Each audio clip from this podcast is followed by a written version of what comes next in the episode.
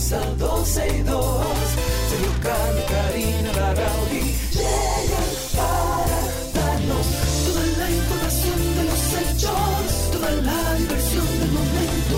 Todo, todo, todo, todo lo que quieras está en 12 y 2.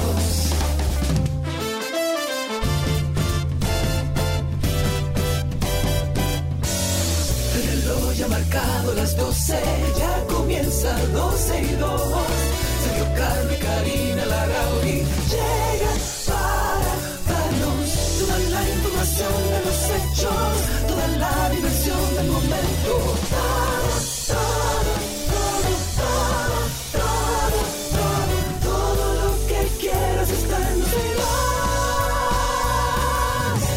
Saludos señores, buenas tardes, bienvenidos sean todos ustedes aquí a 12 y 2. Hoy es jueves, julio 27 del año 2023 y adiós vea, yo ando, ¿qué pasó Karina? ¿No me oyes Karina?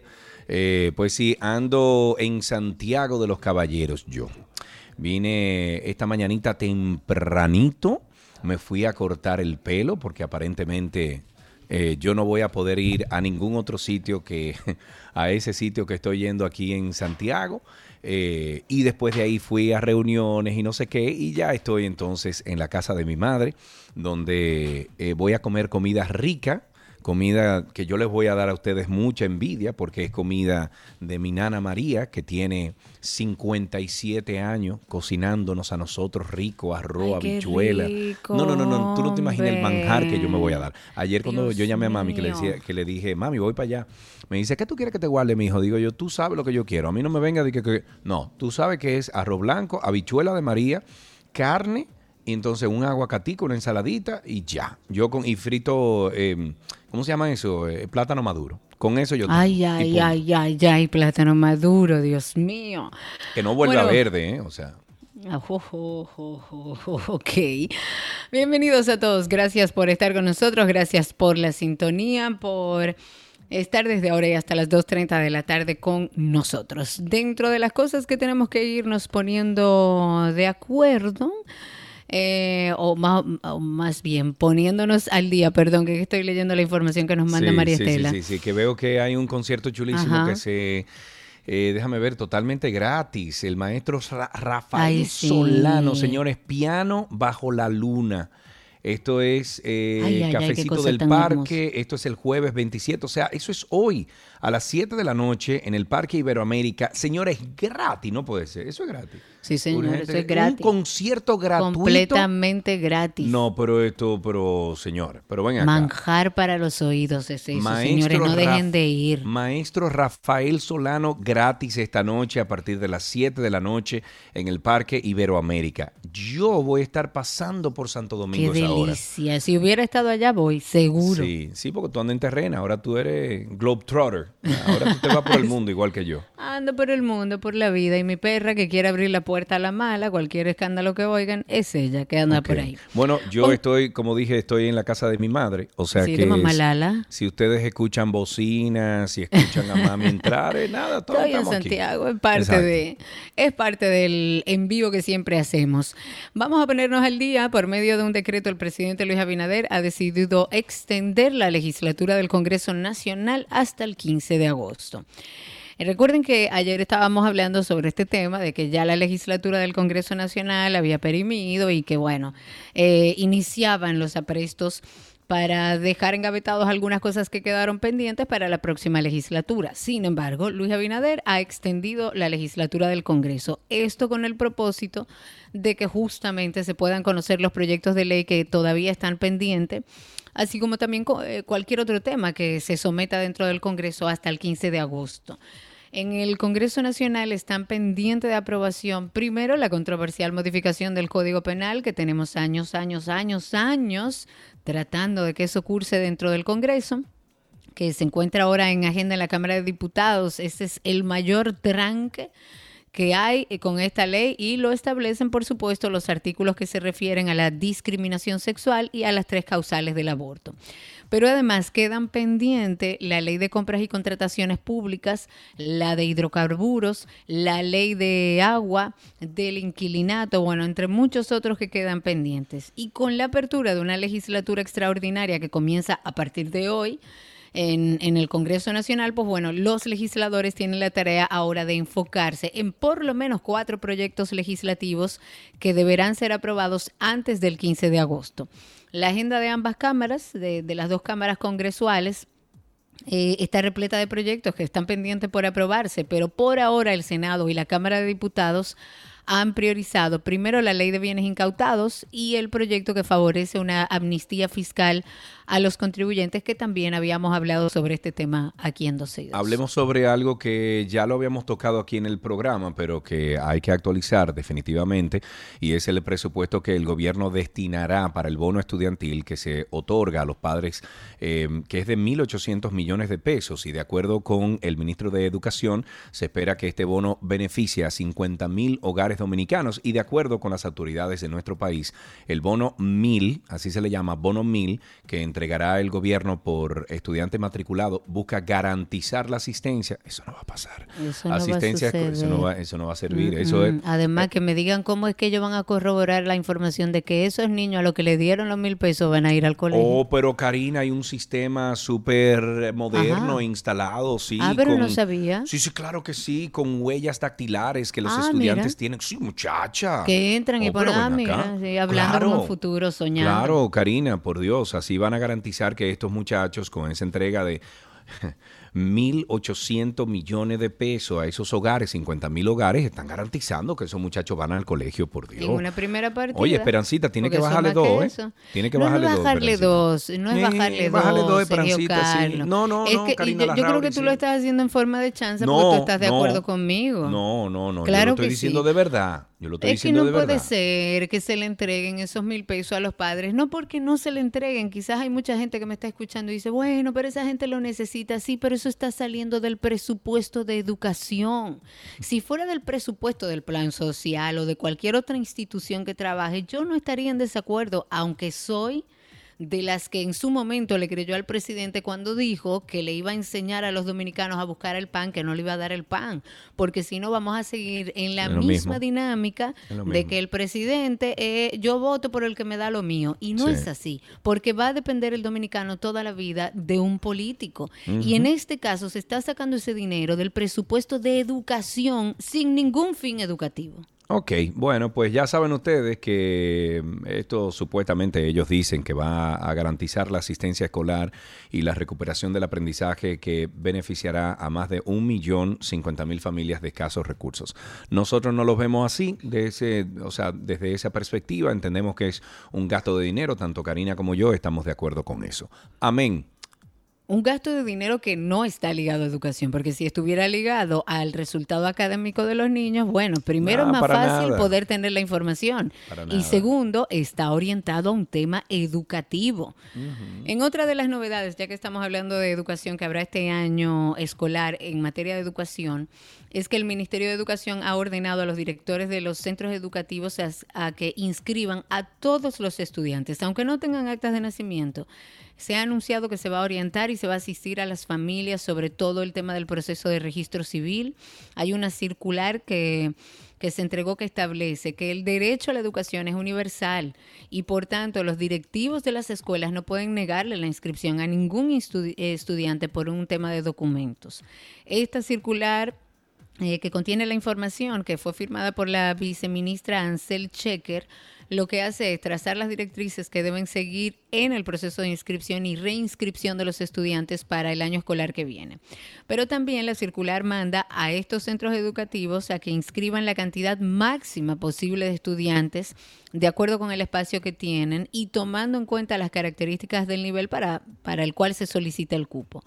E igualmente se habla de que se debe aceptar a los estudiantes que han reprobado el grado sin importar el nivel educativo y se recalca el documento que no se puede excluir a un estudiante repitiente. Otro tema, los jueces de la Segunda Suprema Corte de Justicia dictaron prisión como medida de coerción a Yerquicia.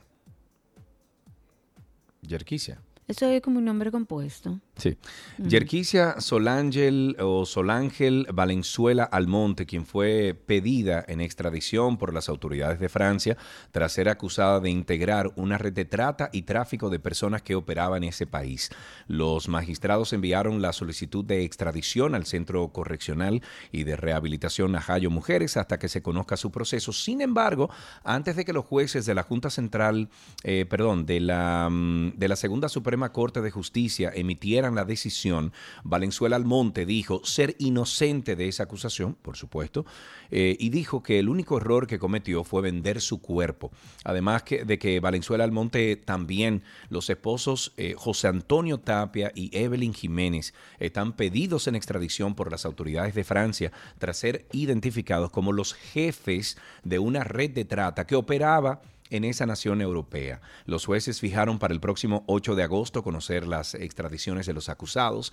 Esta investigación inició el año pasado contra es, eh, una estructura criminal detectada a través de anuncios colgados en redes sociales con ofertas de servicios de prostitución. Porque son tan brutos también que es que yo la verdad que no entiendo al criminal dominicano. De verdad que no lo ¿Cómo así, entiendo. Que no lo entiendo, que comete muchas como brutería, no sé. ah, o sea, tú como- quieres ahora entrenar a los delincuentes. O sea, No, hasta mi los vida, pero delincuentes que tú sean- lo criticas que lo están haciendo mal. No. O sea, lo tuyo no si tiene tú vas a ser madre. delincuente, sé Ah, delincuente, que lo haga bien. mano. Ah, Claro. ok, Sergio, te felicito. Por aplauso supuesto. de pie, aplauso claro, de pie. Claro, ¿Cómo por a ser, supuesto que sí. señores. Déjame ver, yo Ok. No, no, yo tengo ah, míralo ahí. Ay, un aplauso para Sergio que ahora Claro. se va a dedicar a entrenar a los delincuentes de este país para que no sean tan tontos.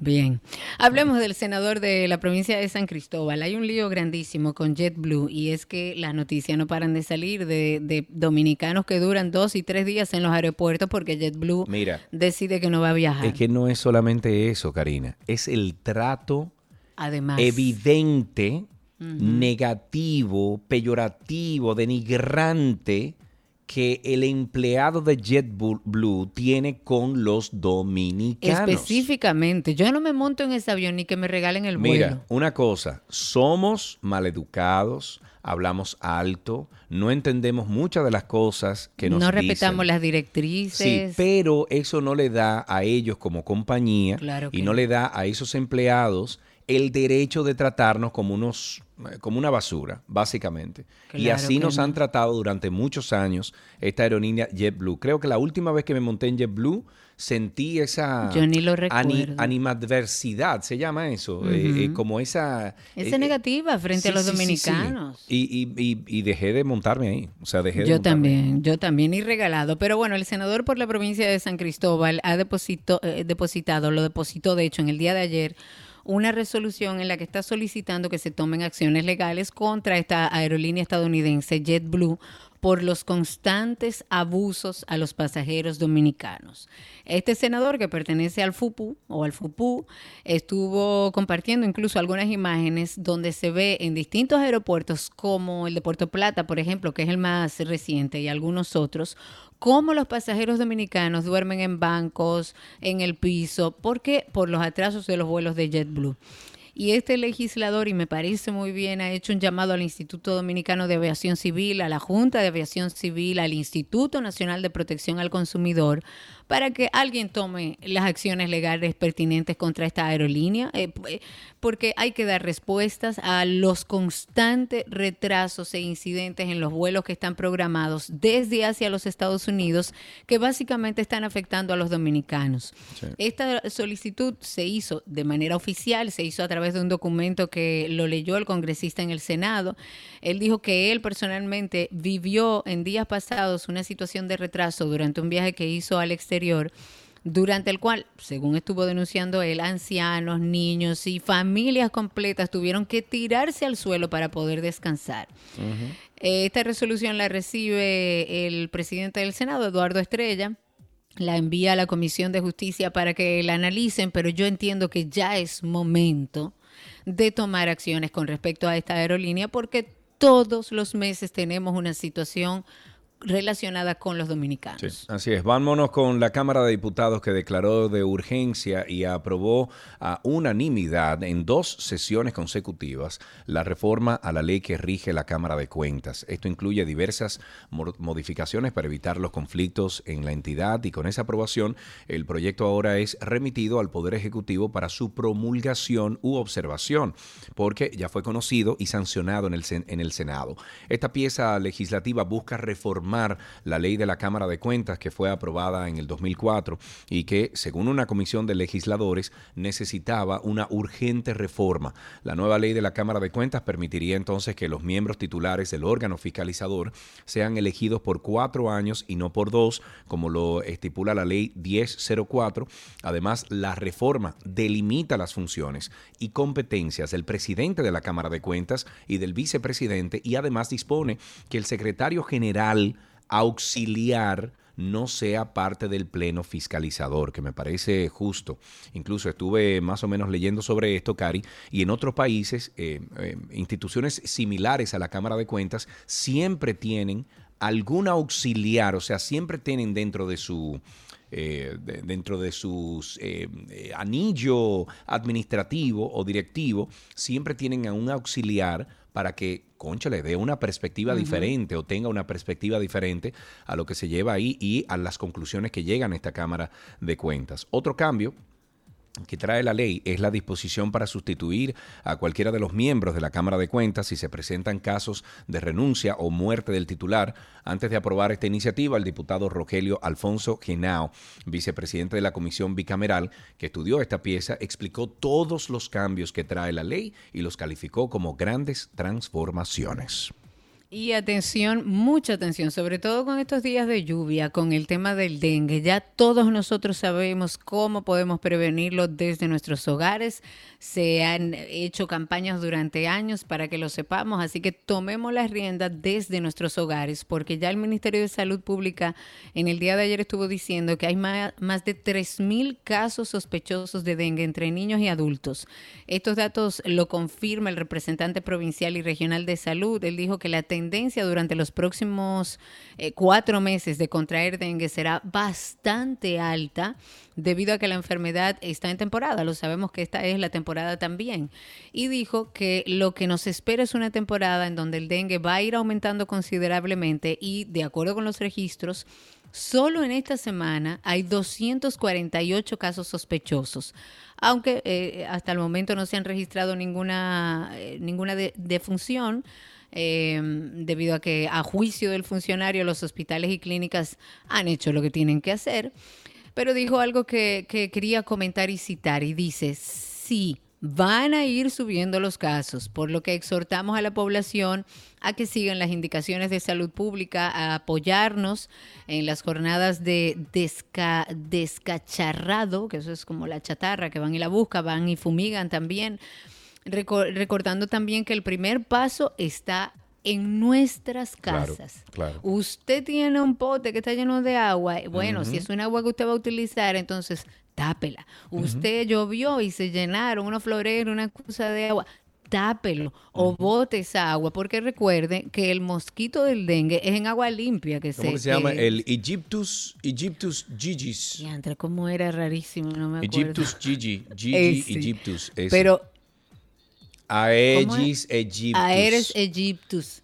Aeres, Aedes, Aedes Egyptus. Ok, gracias Chiqui. Pero cuidarse, señores, que anda mucho dengue. Bueno, el primer eh, tribunal colegiado mm, de, Santo Domingo condenó a 40 años de prisión a tres asaltantes que le quitaron la vida a dos personas, incluyendo a un militar de seguridad del ex procurador general de la República, Jean Alain Rodríguez, durante un asalto ocurrido el 21 de agosto del año 2021 en Aras Nacionales en Santo Domingo Norte, de acuerdo con esta información compartida por la Procuraduría General de la República, los condenados son a Mauri Bron Heredia, José Miguel Peralta Rodríguez y Kelvin Lara Brazován, quienes además deberán pagar una indemnización de un millón de pesos de manera individual, según un comunicado de prensa de esta entidad. El mayor fallecido se empeñó durante bueno, se desempeñó durante 12 años como chofer y escolta del ex procurador eh, Jean Alain Rodríguez, quien en ese entonces se encontraba preso en Najayo por el caso Medusa, acusado de corrupción administrativa. Qué, qué evento más desafortunado y conveniente para algunas personas. En Verdad que sí, tan curioso. Señores, ¿tú tienes una musiquita ahí como de ovni? Mm, yo tengo, déjame ver, yo tengo algo aquí. A ver qué tú encuentras. No, no ese no es de ovni. no. ¿no? Bueno, pero también puedo... De repente soy...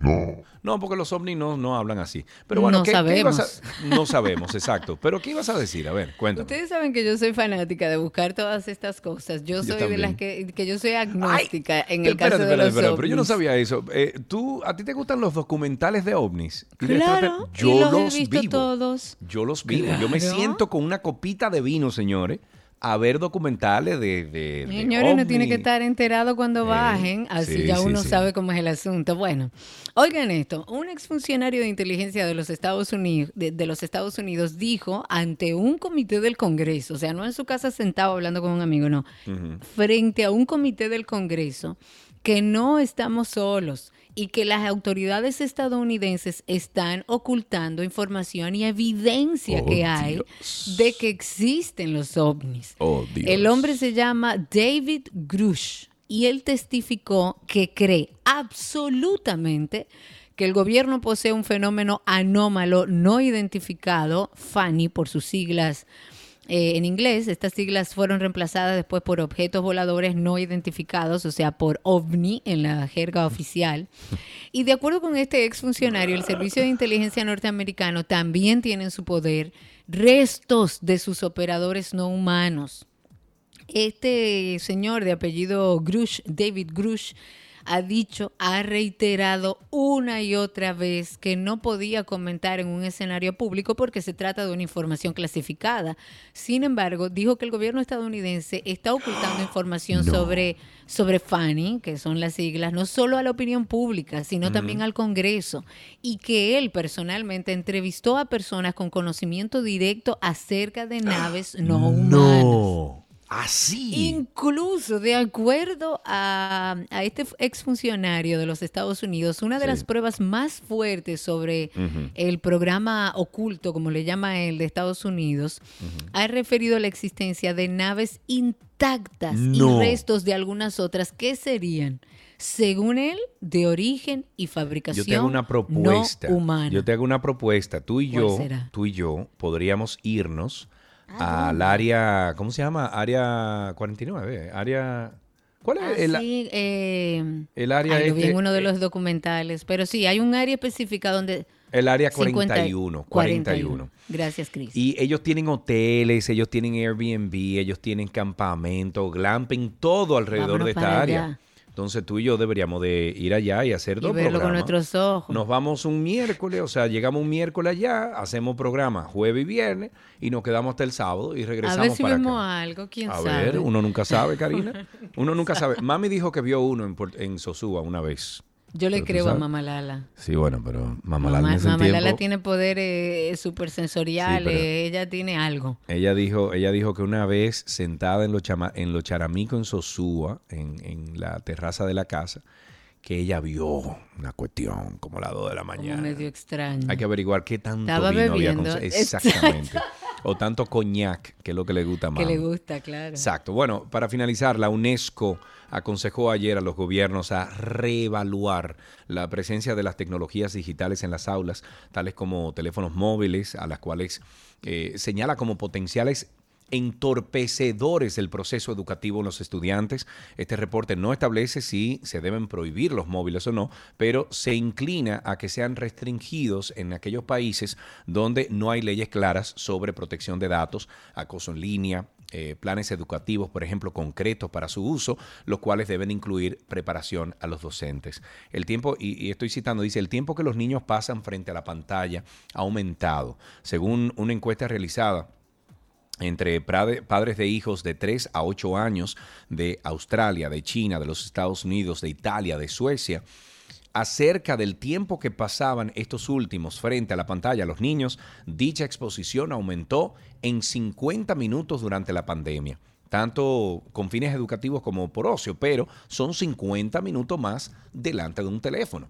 Este Claro. incremento de tiempo frente a esta pantalla puede afectar negativamente al autocontrol y a la estabilidad emocional y aumentar la ansiedad y la depresión. Yo soy de los que digo, ah, tiene que haber una clase, tiene que, que dentro del currículum, aparte de la educación vial, aparte de la moral y cívica, aparte de la apreciación musical que tanto he mencionado, tiene que haber una clase que le enseñe a los niños a cómo eh, cuidarse con los dispositivos móviles. O sea, a cómo ellos pueden utilizar esta tecnología para bien y no para mal, porque en la calle lo que se aprende es lo truco. ¿Tú entiendes? Pero eh, si hay, por ejemplo, un- una clase de, de- de- lo básico de teléfono eh, y que se haga, por ejemplo, al final del día, de, de- de- de cuando tú vas a salir del colegio De seguridad. que sea la última clase, que vayas y busques tu celular y que todo el mundo, óyeme, yo, yo lo veo bueno y válido porque el teléfono está aquí para quedarse. Ya esto no va para, para atrás, o sea, Claro. imposible. Y lo que hay que darle las herramientas para que una realidad que ya existe, ellos puedan manejarlo de la forma más saludable posible. Estoy de acuerdo.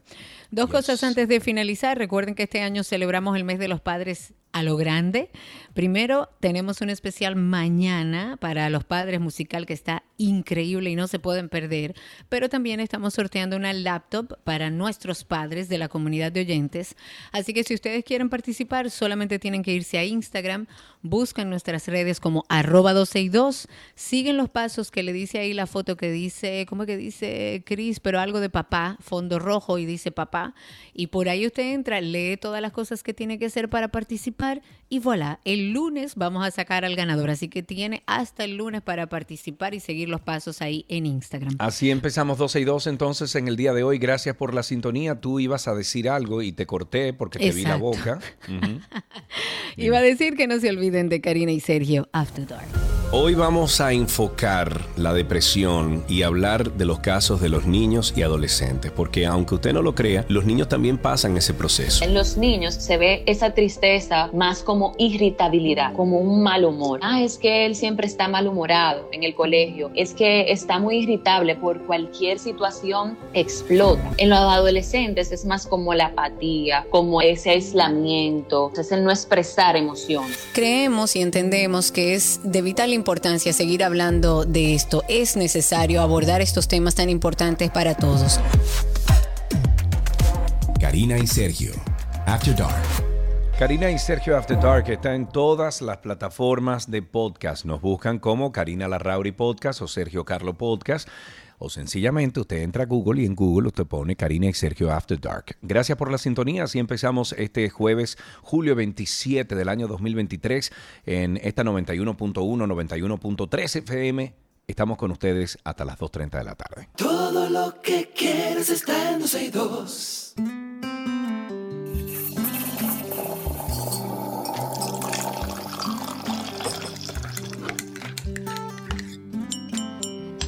Estamos en nuestro cafecito de las 12 y como cada jueves siempre traemos un cafetero conocido por ustedes y hoy nos vamos a tomar un café con el productor, director, actor de cine, Fran Peroso que está con nosotros. Amigo, bienvenido. Hola, mi amor, ¿cómo están ustedes? Todo bien, gracias a Dios y contentos de saber de ti. Vamos a cafetear, vamos a cafetear. ¿Tú eres cafetero, Fran? Yo soy cafetero raro, ¿Por qué? Porque cuando estoy trabajando tomo café dos veces al día, pero cuando no estoy trabajando solamente tomo, me meto una greca yo solo en la mañana y ya no puedo tomar en el día. No, ¿y por qué? Pues yo me paso todo el día bebiendo café, amigo. No, tú y muchísima gente. Entonces, mm, eh, cuando estoy en la casa de mi papá, en la casa de mi papá, cuelan café en la mañana, cuelan café al mediodía y mi madrastra cuela café antes de dormir. Y digo yo, ¿cómo que hay gente? Pero claro. Mi amor, tú, yo me enteré que tú duermes. No, yo no duermo, acuérdate que no, que somos del club del insomnio. Mira, Fran, y si yo te diera la oportunidad de beberte un café con un artista, un político, un periodista, cualquier figura que puede estar vivo o no, ¿con quién tú elegirías tomarte? A mí me encantaría tomarme un café con Robert De Niro, Wow. O con, o con Daniel Day-Lewis, Claro. o un Al Pacino, con un maestro de eso, Anthony Hopkins, o con Meryl Streep. Con cualquiera de esa gente yo fuera feliz. bebi- Yo ni me lo bebo el café, Es que- pero eso te iba a decir, hay que buscarme una greca grande o no me lo bebo para que no se acabe la conversación. yo ni me lo bebo para que no se acabe. ¿Y tú te lo bebes con azúcar o sin azúcar, Frank? Yo me lo tomo con azúcar negra, pero una cucharada, porque le estoy bajando mucho el azúcar. Tú sabes que ya nosotros estamos entrando en edad y estamos... Claro, y hay que bajar el azúcar, hay que cuidarse. Y a mí no me gusta el sabor que da el azúcar de, de dieta, no, me gusta, no. me gusta. Eso es sin azúcar. El buen bebedor de café se bebe su café sin azúcar. Tomé un tiempo sin, sin azúcar y me, me gustó. El paladar se adaptó como en, en- en dos semanas, rapidísimo, y me gustó. Me dio deseo de bebérmelo con azúcar, me gustó más y digo, ¿para qué ponerse tanta limitante? Y arranqué de nuevo. Y arrancaste. La vida es una, aquí ahora. Te iba a preguntar, que estábamos hablando fuera de, de micrófonos. eh, como actor, ¿cuántas películas tú has hecho? Bueno, yo no sé porque yo perdí la cuenta, pero creo que como actor yo he trabajado cerca de, de 50 películas, más o menos, más o menos. Muchas. ¿Y como director? Y como director llevo nueve producciones ya, de nueve a diez producciones. ¿Cuál de los trabajos te da más satisfacción? Es una pregunta medio cliché, pero en el caso tuyo, tú empezaste como actor y ahora te vemos muchísimo más activo como director. Exactamente. Yo ahora, por ejemplo, al principio sí te podía decir con, con solidez, y todavía te lo puedo decir, que me gusta mucho más la actuación. Es un trabajo como más personalizado, es un trabajo un poquito más íntimo, contigo, con el director y los actores. Eh, tú te concentras más en un solo personaje, pero también como director tú no lo interpretas, pero sí tú lo montas los personajes y tú Cuentas la historia. Exacto, y, y- y a medida que tú cuentas la historia, tú tienes que dominar las intenciones de cada personaje en cada momento de la escena. Y eso es eh, una de las cosas que me apasiona de la dirección, trabajar con los actores. Esa es la parte que más me gusta de, de dirigir. Pero en esencia es porque soy actor, porque esa es mi mayor pasión. Claro, lógico. Cuéntanos y hablemos sobre tu próxima película. ¿Quién interpretas? ¿Cómo se llama? ¿Quiénes están ahí? Danos todos los detalles. Esta película que te, quería, te quiero hablar hoy es Malos Padres. Es una película eh, eh, producida por Go Group eh, para Disney. Es la primera película dominicana con distribución para ese, ese gigante del cine. Y José Ramón, que es el director, duró años tocando puertas para ver si les interesaba eh, formar parte de, de- de- de- las producciones dominicanas y ver cómo podrían integrarse ya en plataformas un poquito más universales. Y después de varios años ellos vieron la calidad del producto, decidieron entonces darle, como quien dice, el derecho a Bow, a esa empresa dominicana, de producirles exclusivamente a Disney y distribuyéndose con la plataforma que ellos tienen en Latinoamérica que se llama Star Plus. Es la primera película dominicana que juega este papel internacional. Es buenísimo para nosotros en el cine dominicano porque entendemos que es un paso, es un paso muy grande. Claro. Y es una comedia familiar para toda la familia. Es una comedia. ¿Tú te recuerdas de mi angelito favorito, de Home Alone? Claro, claro. Es algo parecido. Ahí yo tengo la, la dicha y la oportunidad de volver a compartir después de casi 15 años eh, que no trabajábamos juntos, Boquepiano y yo, Fausto Mata. Wow. Sí, porque la primera vez había sido en Feo de Día Lindo de Noche, que la había dirigido Alfonso. Sí, claro. Y después pasaron los años, no se nos dio volver a trabajar juntos. Y ahora tuve la dicha de volver a trabajar con ese gran, gran actor y comediante dominicano, como es igual eh, que con el caso de Pío. La distingancia, está Laura Díaz, está Pamela Suez, Ay, sí. está Pepe Sierra, hay un grupo de, de- de actores y figuras importantes de República Dominicana y, y es una película muy, muy divertida que ya va a estar en todas las salas de cine del país a partir del día 10 de agosto. A partir del 10 de agosto, dices que va dirigida a toda la familia, o sea que es una película familiar que podemos ir con nuestros hijos. Completamente, y van a divertirse y es una locura. Háblame un poquito como del, de qué trata, de qué va Malos Padres. Eh, Mira, Malos Padres es la historia de dos, vamos en buen dominicano, dos bucones, Ujú. dos cazafortunas, que es el personaje que yo interpreto de Leo y, y Fausto Mata, que son dos mejores amigos que se han pasado la vida entera, vamos a decir, viviendo de las oportunidades que le puede presentar la vida. Y en un momento eh, les llega una carta donde supuestamente uno de ellos dos es padre de un niño que acaba de heredar eh, una fortuna porque su madre murió. Y entonces quien está a cargo de, del niño necesita saber cuál de nosotros dos es el padre porque eh, empezando la, película se- nos damos cuenta que estábamos compartiendo con la misma mujer. Ok. Y ahí empieza la trama y entonces Ay, me encanta. y esa competencia de quién va a heredar ese dinero, de lo yo, cuál es el mejor papá, que quién quiere más al niño. Entonces el niño es terrible, imagínate, pío la distingancia.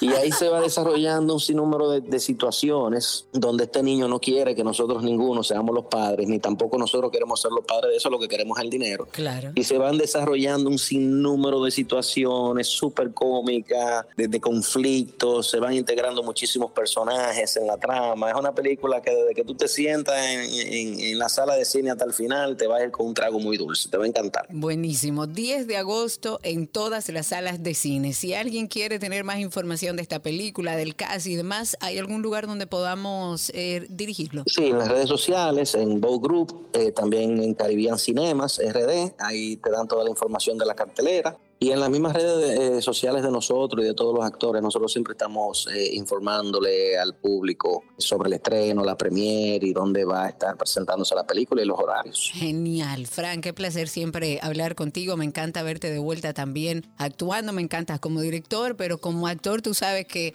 así te conocimos y así queremos verte. Y así seguirán, sí, sí. Ahí vienen muchas películas que filmamos antes de pandemia que no habíamos tenido la oportunidad de, de estrenar. Y sí, estoy volviendo a mi agua de nuevo, a la, a la actuación. Claro, hombre, claro. No, tu agua también es la dirección, pero hacías falta también verte como actor. Un abrazo grande, amigo. Te quiero, mi amor. Un beso y saludo a todos para allá. Se lo daré muchas gracias a Fran Peroso. Recuerden que esta película Malos Padres se estrena el 10 de agosto. Y hasta aquí nuestro cafecito de las 12 en 12 y 2.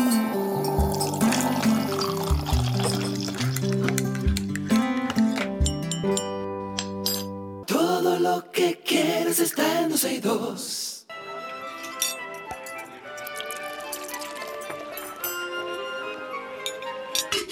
Uh, la, la, Uh, me la, wish la, a me manja. Comida de Gabriela. Buenísima, oui. Hola, Oui. Gaby. Ah, je, je, je suis, je suis de la France. Hello, darling. Podemos ¿Cómo van? aquí en cualquier idioma. Buongiorno. ¿Qué, qué, qué idioma tú quieres que te hablemos, Buongiorno. Gabio?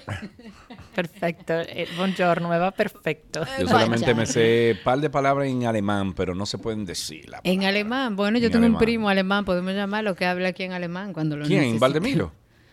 ¿Quién? ¿Valdemiro? ¿Quién? Un ¿Quién es primo, Valdemiro? Tengo un primo, Valdemiro. Ah, Señor, wow, wow, wow, wow, Ok, ok, sí, sí, te quemaste. Estamos en nuestra receta del día, ya escucharon a Gabriela Reginato y seguimos en esta semana de recetas para el Día de los Padres. ¿Qué preparamos hoy, Gaby? Bueno, yo finalizando por mi parte, eh, voy a hacer, em, ¿cómo se llama? Un, un, hon- un honor, no. Voy a rendir tributo. Mi papá es chileno, voy a hacer un plato chileno muy, muy práctico que inclusive pega súper para este Día del Padre. Es un pastel de choclo, delicioso, uno de qué mis rico. favoritos. Choclo es maíz traduzco. Exactamente. El choclo es, es maíz, es algo fácil de hacer, es ese sabor que tiene dulce eh, con la textura que vamos a utilizar. Pollo, tiene cebolla, Karina, sí o sí, tiene mucha cebolla, Anda. pero está cocida, es, es espectacular. Y puedo decirte que es uno de mis platos favoritos eh, que heredo de, de este lado de, de la descendencia, por decir así. Muy Miren, bien. vamos a lo podemos hacer con maíz eh, de lata o maíz tierno, cualquiera de los dos. O para, como lo prepara mi mamá, es con maíz tierno y es divino. Pero uno siempre busca una parte rápida y vamos a trabajar entonces con maíz de lata por igual. Ok. O IO, o sea, o maíz tierno o maíz de lata. Si fuera tierno, vamos a utilizar unas 12 mazorcas de maíz. Si le vamos a utilizar de lata, tres latas de maíz en granos que vamos a drenar, eh, que sean de las grandes. Un pollo entero que vamos a tener por piezas o también si desea puede hacer el pollo al horno, desmenuzarlo para que no haya nada de huesos y demás y así es mucho más eh, fino por, por ponerlo. Pero se tiende a servir la- una pieza por persona. Cuando uno arma el, el molde entero del, del pastel de choclo, la idea es tener piezas que, eh, porque tiene una textura como no es firme, ¿ok? Es, una, es como una textura suave, entonces la idea es que tú puedas agarrar una pieza de pollo en, la, en cada servicio, por decirlo así. Tres cebollas blancas grandes, tres cucharadas de azúcar blanca, una barra de mantequilla, cuatro tazas de leche, cuatro huevos batidos, cinco hojas de albahaca. También vamos a eh, cuatro huevos hervidos, perdón, cortados eh, rico, a mitad. Dios. Es- es- ¿tú, tú no lo has probado, Cari? Yo tengo- Eh, sí, bueno, de- no sé Pero- si es el de tu papá y tal como lo preparan ustedes, pero, Pero- sí yo he comido Exacto, incluso con no. cebolla. Exacto, no, lo que te quería, cuando te hice la pregunta que si no lo has probado, es el, el mío o el de mi mamá, que es el mejor. Ah, no, pero, no lo he probado. hay que hacerlo. Entonces, Me lo bueno, debes. Cuatro huevos Cuando yo vaya a tu casa el día del concierto, que Claro. necesito una habitación. Mentira, Gaby. Ahí usted puede ¿Cuál de, preparar. cuál de los conciertos? Porque hay varios. No, no, el, Pero el bueno. menos importante. Ok, mira, entonces vamos a hacer. Todos son importantes.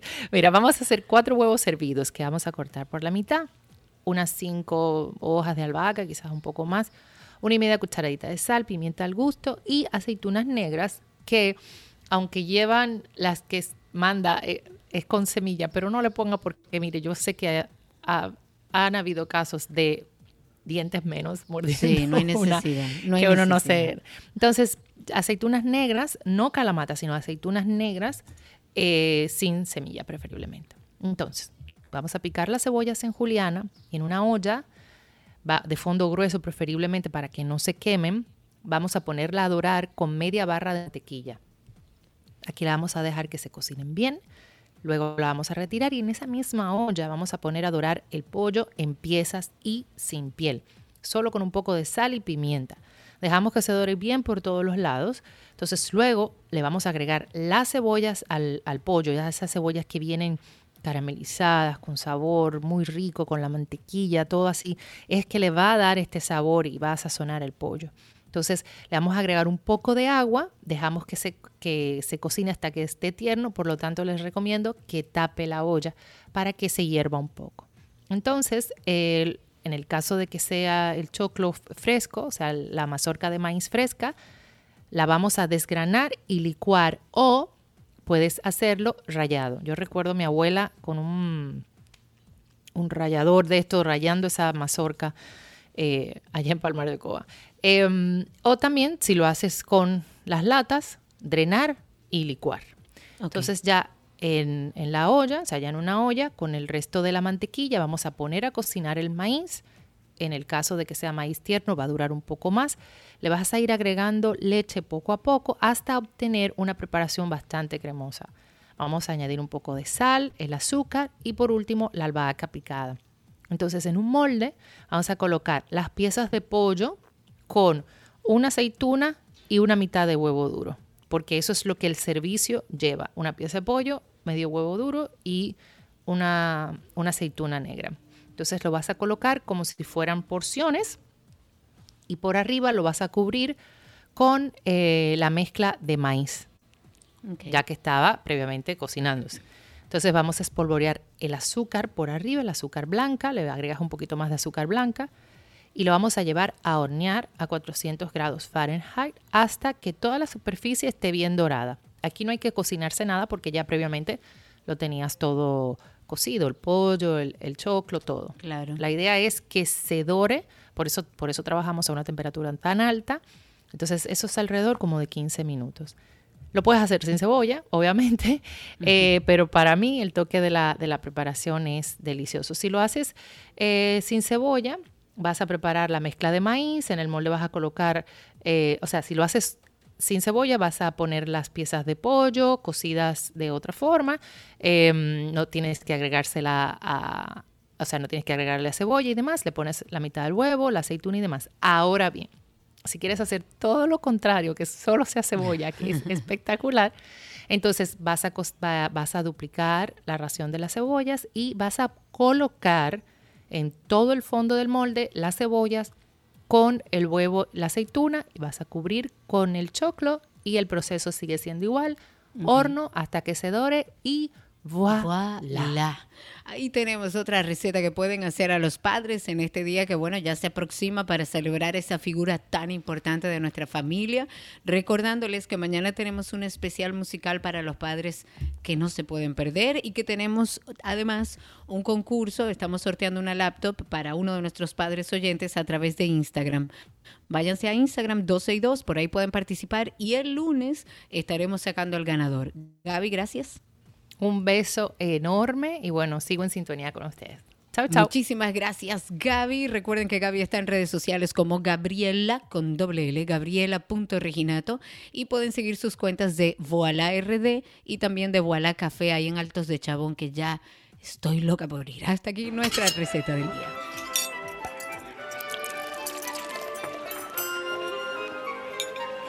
Todo lo que quieres está en 12 y 2.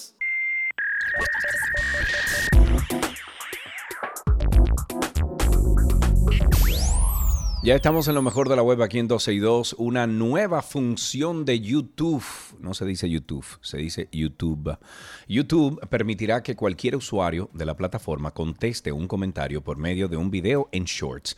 La sección de la aplicación dedicada a videos cortos en formato ve- vertical ahora eh, implementa esta nueva forma de tú contestar un comentario de cualquier video. Esta característica que tiene un parecido con el formato de respuestas en videos que se habilitó en TikTok aún no ha sido lanzada, lanzada de manera oficial en YouTube, pero ha sido habilitada para un grupo reducido de usuarios. Esta forma de interactuar con los comentarios en un video ya estaba disponible previamente, pero solo para los dueños del canal en el que se publica. Esta actualización para celulares iOS, o sea, los iPhones y los Android, ya está incluida como parte de, la serie de experimentos que está realizando Google para mejorar la experiencia de la plataforma y de acuerdo con la página web de soporte de YouTube, también indica que los cortos, los shorts creados por la comunidad, son considerados como una oportunidad de diversificar las publicaciones disponibles en la plataforma. Y estoy citando, dice, el video aparecerá en la pantalla de Shorts, de cortos, y también en la pestaña de Shorts en el canal del usuario que creó la video respuesta. Así se le llama, video respuesta. Dice en la página web oficial esto que ya que una persona o una respuesta en forma de video provoca una discusión e interacciones aparte del contenido original del video largo o short del que surge la interacción, YouTube indica que las videorespuestas no están programadas para enviar notificaciones al creador original, sin embargo, estas eh, tampoco se enviarán al autor del comentario al que se intentará responder, lo cual generaría inconvenientes porque la única forma de enterarse entonces de la publicación eh, era usando short, o sea, fue usada para un short y será revisar la sección de comentarios nuevamente para ver si hay algún tipo de respuesta ahí. Hablemos entonces de WhatsApp, que trae cosas nuevas también. Ahora ha incorporado nuevas funciones. El propósito es asegurar la lealtad de su audiencia en medio del constante avance tecnológico que estamos viviendo. Entre las últimas novedades que han sorprendido a los usuarios está el esperado modo prioridad. Esto es una función que resalta las notificaciones de los chats más importantes para cada uno de nosotros.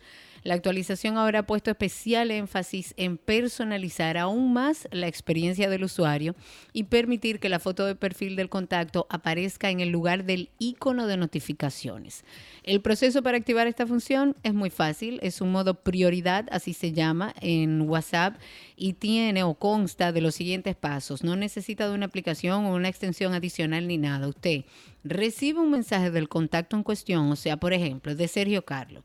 Sin abrir WhatsApp, vas a deslizar hacia abajo la notificación para visualizar el mensaje completo. Mantienes pulsado el texto por un momento y ahí te va a salir un pequeño menú con tres opciones, que son prioridad, importante y otro. Ahí vas a seleccionar prioridad para activar la funcionalidad con esa persona que quieres que tenga prioridad dentro de tu espacio en WhatsApp. Y una vez que completas este proceso, cada vez que un contacto envía un mensaje, la foto de perfil de esa persona se va a mostrar en la parte superior de la pantalla en lugar del icono de WhatsApp. De esta manera, lo que pretenden es que el usuario pueda identificar rápidamente quién es que le está escribiendo sin necesidad de abrir la aplicación. Ahora la actualización ha incorporado esta función en Android también, pero es importante tener en cuenta que puede no estar disponible en todos los dispositivos con este sistema operativo. Y de igual manera, las notificaciones de los mensajes, eh, perdón, los usuarios tienen la opción de asignar sonidos personalizados a esos mensajes entrantes. Esto le va a permitir también identificar por el sonido y de manera rápida quién es que le está enviando un mensaje sin tener que mirar la pantalla del teléfono. La idea es que sea más fácil, que podamos dar prioridad a aquellas personas con las que tenemos mayor contacto o por temas de trabajo, que podamos hacerlo y podamos tener acceso rápido. Muy bien, eh, un recordatorio amistoso y que también le puede dejar hasta un premio es que este año, este año, estamos celebrando el mes de los padres sorteando una laptop. Es una computadora portátil para los padres de nuestra comunidad de oyentes, así que si usted, usted quiere participar, solo tiene que entrar a nuestras redes sociales de arroba 12 y 2 en Instagram y seguir los pasos. El- la publicación dice como algo como papá o... eh, menciona la palabra papá ahí, exacto.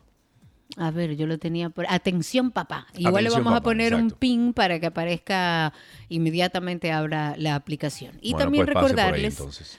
Y también recordarles que tenemos nuestro podcast de Karina y Sergio After Dark. Si usted no es muy ducho o todavía no ha entrado al mundo de los podcasts, que para allá es que va todo, eh, en Google usted puede poner Karina Larrauri Podcast o Sergio Carlo Podcast y ahí le van a aparecer más de 80 capítulos que hemos ya producido hablando de bienestar y de salud. Hoy vamos a enfocar la depresión y hablar de los casos de los niños y adolescentes, porque aunque usted no lo crea, los niños también pasan ese proceso. En los niños se ve esa tristeza más como irritabilidad, como un mal humor. Ah, es que él siempre está malhumorado en el colegio, es que está muy irritable por cualquier situación, explota. En los adolescentes es más como la apatía, como ese aislamiento, es el no expresar emociones. Creemos y entendemos que es de vital importancia seguir hablando de esto. Es necesario abordar estos temas tan importantes para todos.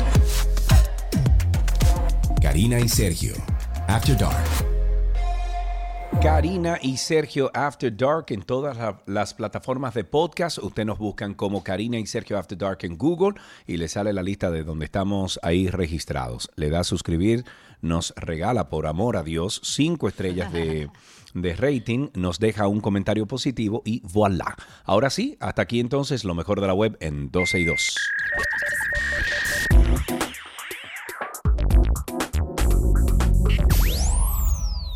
Todo lo que quieres está en 12 y 2.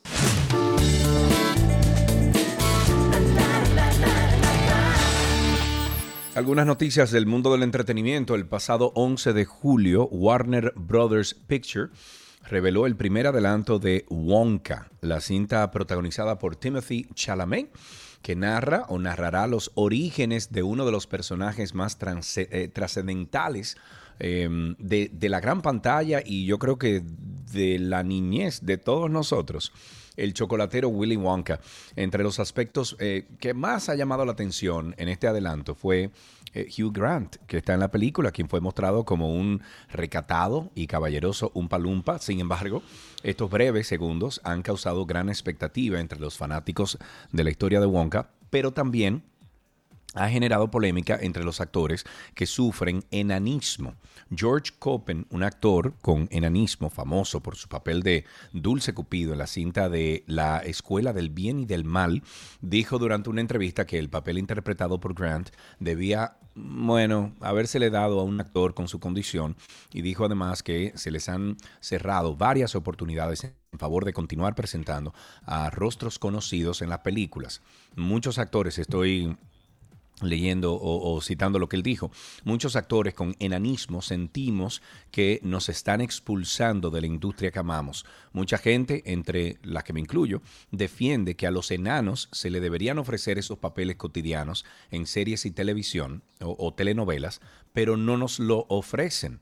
Se están cerrando una puerta, pero se han olvidado de abrir la siguiente. Eso dijo el actor. El cantautor dominicano Watson Brazovana ha expresado su opinión sobre la igualdad de género Me- y su como- impacto. Metió como una, una pata grande. Metió. Ese es su pensar, pero yo creo que ya estamos en unos tiempos donde expresiones de ese tipo como que son raras. Eh, pero habló sobre el tema de igualdad de género, su impacto en las relaciones matrimoniales y para él, según sus expresiones, las diferencias entre hombres y mujeres son fundamentales para mantener la armonía en una relación. Él incluso ha manifestado que está en desacuerdo con respecto a que los hombres realicen tareas domésticas, porque él lo que argumenta es que no le encuentra sentido Señores, lo bueno que al hombre en esa práctica. Y además él dice que los hombres no están destinados a ello. Lo bueno que trapea, lo bueno que trapea. señores, pero por Dios, ¿y desde cuándo una tarea de la casa es responsabilidad de la mujer? Porque Parece sí, que porque a usted no le gusta y quiere que lo haga la mujer. Bueno, pero parece que él tiene eso bien definido en la casa, Karina, y ya. Bueno, punto. claro, en cada familia lo que pasa es que él siendo una figura pública, expresiones de este tipo no aportan mucho a la sociedad. Pero dijo y cito, la mujer tiene capacidades en algunas áreas en las que el hombre carece y viceversa. Eso habló a través de su cuenta de Instagram donde, bueno, buscaba generar debate con sus seguidores. Y a través de sus publicaciones, este artista brazovana ha expresado que cree que los hombres deben dedicarse a trabajar fuera del hogar Uch. y proveer el sustento a su familia. Yo quiero decirle a Brazo Van que amo su música, Ujú. Que tengo muchas parejas de amigos donde la mujer es la que trabaja y el padre se queda en la casa, el hombre se queda en la casa y es el mayor responsable incluso del cuidado y la educación de sus hijos.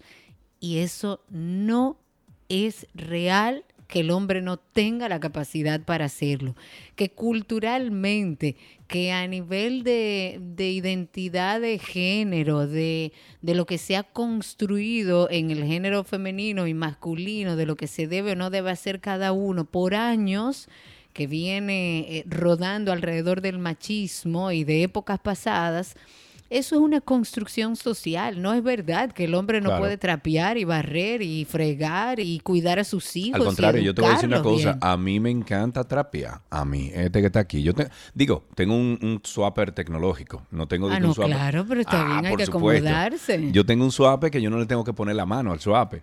¿Tú sabías, verdad? Sí, claro, esos que todo el mundo compró en pandemia, que se Diablo, exprimen. a- Señores, qué cosa tan grande. Yo tengo, yo tengo desde el año dos- eh, 2017 utilizando esos swappers y yo cogí el swapper y trafe- trapear. A mí no- Pero eso no me señores, quita por favor, nada, eso nada. no le quita nada al hombre y no es verdad. Para eso es una nada. construcción social que debemos empezar a desmontar. El hombre puede criar a sus hijos, el hombre puede Dios. ser la cabeza de la casa y la mujer si tiene más posibilidades a nivel profesional Vaya para llevar el manténgame. sustento. Ojalá yo que me mantengan. Tiffany Haddish ha hablado recientemente sobre lo difícil que le ha resultado no renunciar a su sueño de convertirse en madre tras sufrir varios abortos espontáneos. Esta actriz de 43 años había optado por mantener en privado esta información porque no quería preocupar a sus seres queridos o que se convirtiera en el único tema de conversación cada vez que conocía a alguien nuevo. Sin embargo, durante una entrevista dijo, voy a ser sincera, este sería mi octavo aborto. Tengo un útero con forma de corazón, nada dura dentro demasiado tiempo. No quería que la gente me dijera, estás bien, estás bien, como un animal herido. Prefería irme a mi cueva yo sola a lamerme las heridas. Hace unos días eh, Tiffany habló por primera vez sobre esta devastadora experiencia por la que está pasando debido a la endometriosis que padece. En esa misma conversación también hizo alusión a diagnósticos erróneos y otros problemas médicos de los cuales no dio muchos detalles, sin embargo se enfocó en decir que cada nueva pérdida de esa barriga había supuesto un golpe más duro que el anterior que le hizo sentir que perdía un trozo de su alma. Qué pena. Qué pena, hombre. El dinero está lloviendo, señores, y los ejecutivos de ¿A- Mattel quieren que continúe siendo así. No, tranquilo, que es Ah, en. Mattel. Es en Mattel el asunto. Si no, yo tuviera, ya yo no estuviera aquí. No, no, ya. Luego de superar incluso las proyecciones de taquilla más optimistas, los ejecutivos de la compañía de juguetes creen que hay muchas más posibilidades para Barbie en el futuro.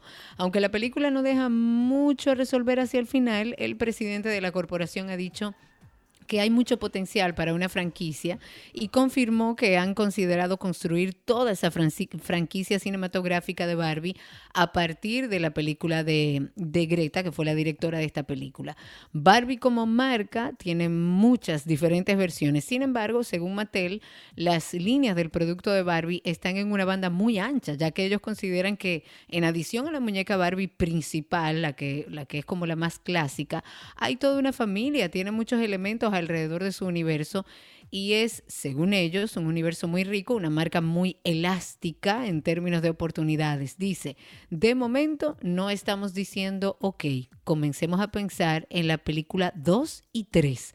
Hay que comenzar acertando con la primera, que ya lo hizo. Las películas exitosas se prestan a que haya más películas, pero es algo que se está considerando. Ok, el presidente Luis Abinader, y si ustedes escuchan a unas personas voceando, eh, y con gritos y todo, eso es que están todos sentados aquí en la mesa de casa de mami. Y son los eh, Carlos. Mis hermanos, los Carlos Pichardo, y están todos ahí reunidos y ya escucho los, los gritos y la cosa de los cuentos porque ya terminaron de comer. Entonces, cuando se termina de comer, lo que se hace es que se comienza a hacer cuentos. Así es que nosotros hacemos. La sobremesa. Bueno, el presidente Luis Abinader distinguió con la imposición de la medalla presidencial al mérito civil a ocho músicos típicos dominicanos en reconocimiento a su trayectoria de trabajo. El mandatario impuso las medallas en el Salón de las Cariátides del Palacio Nacional a Manuela Josefa Cabrera Taveras, Feita la Grande, Ramón Rafael Ramos Román, está también Francisco Ulloa, Ángel Bertile o Bertile Nivar, Gaspar Rodríguez, Juan Antonio Robles, el viejo puro, también de forma póstuma a Bartolo Alvarado, el cieguito de Nagua, y a Rafael Francisco Ulloa. El presidente dijo que esto, esto se está haciendo como un pequeño acto de justicia para una colectividad que representa la base real de nuestra cultura dominicana. Además dijo que lo que busca el Estado Dominicano, es establecer un plan para identificar las necesidades de este sector y buscar la manera de promover y consolidar el merengue típico del país. Empiecen con una clase de apreciación musical en todos los niveles de las escuelas. Eso sería una buena idea. A mí me daban, yo aprendí a bailar, Dios mío, que se me olvida el nombre, pero es el baile típico que tú vas haciendo, es como el baile de la cinta. el Ajá, que tú vas con la cinta. Eso se llama merengue. Espérate, eso se llama Ay, Dios mío. No, pero no es el eh, merengue a ni merengue No, mi vida, no, mi vida. Eso se llama merengue no, el baile de la cinta, Sergio, ¿no le busco otro nombre? No, es que eso tiene... Eh, acuérdate que mi, abuelo, Agustín Pichardo, Tim Pichardo, fue eh, orgullo nacional eh, porque él mantuvo el merengue autóctono de nuestro país hasta el día de su muerte. Él bailó un... Óyeme, él estaba bailando con 93 años, él estaba bailando un mes antes de morir. Ay, qué bello. Él bailaba con mi, con mi prima Tuti, Tuti Swine él, bailó mucho con Tutti y daban cursos y todo. Ay, qué bonito. Bueno, Xbox anunció el lanzamiento de una edición especial para sus controles inalámbricos. Oigan esto, por primera vez contarán con un aroma y olor a pizza. ¿Mm? ¿Cómo le ponen olor a pizza a unos controles? Para yo entender. Mm, Pero bueno, esta edición llegará tras una alianza que se ha hecho con Paramount Pictures por la película de, lo, de las tortugas ninjas. La pizza es uno de los elementos importantes de esta película de tortugas ninja y esa comida también hace parte de la noche de juegos para muchos gamers. Por eso se optó por esta opción para traer este olor, este aroma a los mandos de las consolas series S y X. Lo que yo necesito que me expliquen cómo hacer. Pero bueno, eh, porque si oye, oye, oye, pero perdón, si es un olor fijo, nada, pues chévere, se le puede hacer. Pero si es un olor que varía, o sea, que, que cambia. No, no varía esa pizza. Ah, pues ya. Es olor a pizza. Pues ¿Cómo lo hacen? Pues ¿Cómo lo hacen? No, olor a pizza, Karina cómo se hace el olor eh, artificial, por ejemplo, de una flor, o así, se busca el olor. eso, es una mezcla, al final es una mezcla, química. Y sí. Bueno, los controladores vendrán en cuatro variaciones, cada una inspirada en uno de los personajes de la franquicia, de Leonardo, Rafael, Donatello, eh, Mich- Michelangelo. Eh, cada mando también va a reflejar los colores, armas y personalidades únicas de los ninjas. Atención fanáticos. Tenemos un recordatorio y es que este año, este año, le hace tomorrow, mañana viernes, vamos a celebrar el mes de los padres sorteando una laptop. No es el, el sorteo no es mañana, pero tiene que escuchar el programa de mañana. Es eh, un- una laptop, una computadora portátil que estaremos regalando para los padres de nuestra comunidad de 12 y 2. Así que si usted de- de- de- de- de quiere participar, solo tiene que entrar a nuestras redes sociales de arroba 12 y 2 en Instagram y buscar ahí algo que dice atención papá. ¿Ok? Dice atención papá y usted entonces sigue los pasos que le pedimos que, que siga, que usted haga, para que participe de esta computadora portátil que estamos regalando. Un abrazo para mi amigo Jorge Chalhub y para mi queridísima Clara Ver, que me recuerdan el nombre de aquella danza que me enseñaron en el Pero Jorgito, que- Jorgito que- Chalhub. Jorgito, El del, el del podcast, Charles El del podcast, Chalhub. Ese, el talentoso, el que habla ese bonito. muchacho, una estrella, una Oh, estrella. oh. Y además un padrazo con todas las de la ley. Tú ves, ese es un tipo que puede quedarse en su casa criando a sus hijos feliz. Creo que sí, que así es. Él se queda en la no, casa. no sé si es así. Sí, Pero yo creo que sí, porque el que estudio, quedarse, el estudio está en la casa.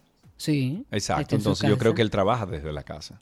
Bueno, me dieron el nombre del baile ese que me enseñaron y año tras año yo tenía que practicar con mis compañeros. Mangulina. Mangulina, Que se me había eso. olvidado. eso. Gracias, Clara. Gracias. y se llama Jorgito. merengue de mangulina. Sí, porque hay un merengue que se, que se presta para eso. Señores, Claraver está en Playa Bonita, pero vamos a vernos, Claraver. Oh, no seas mira, a ver, así. Que Tú sabes Karina, que Karina está ahí en al país. Exacto. Cerquita, bien cerquita. Bueno. Antes de despedir este segmento, recuerden, Karina y Sergio, After Dark. Hoy vamos a enfocar la depresión y hablar de los casos de los niños y adolescentes, porque aunque usted no lo crea, los niños también pasan ese proceso. En los niños se ve esa tristeza más como irritabilidad, como un mal humor. Ah, es que él siempre está malhumorado en el colegio, es que está muy irritable por cualquier situación, explota. En los adolescentes es más como la apatía, como ese aislamiento, es el no expresar emociones. Creemos y entendemos que es de vital importancia seguir hablando de esto. Es necesario abordar estos temas tan importantes para todos. Karina y Sergio, After Dark. Karina y Sergio After Dark está en todas las plataformas de podcast. Nos buscan como Karina Larrauri o Sergio Carlo Podcast. Si no, usted entra a Google y en Google usted pone Karina y Sergio After Dark.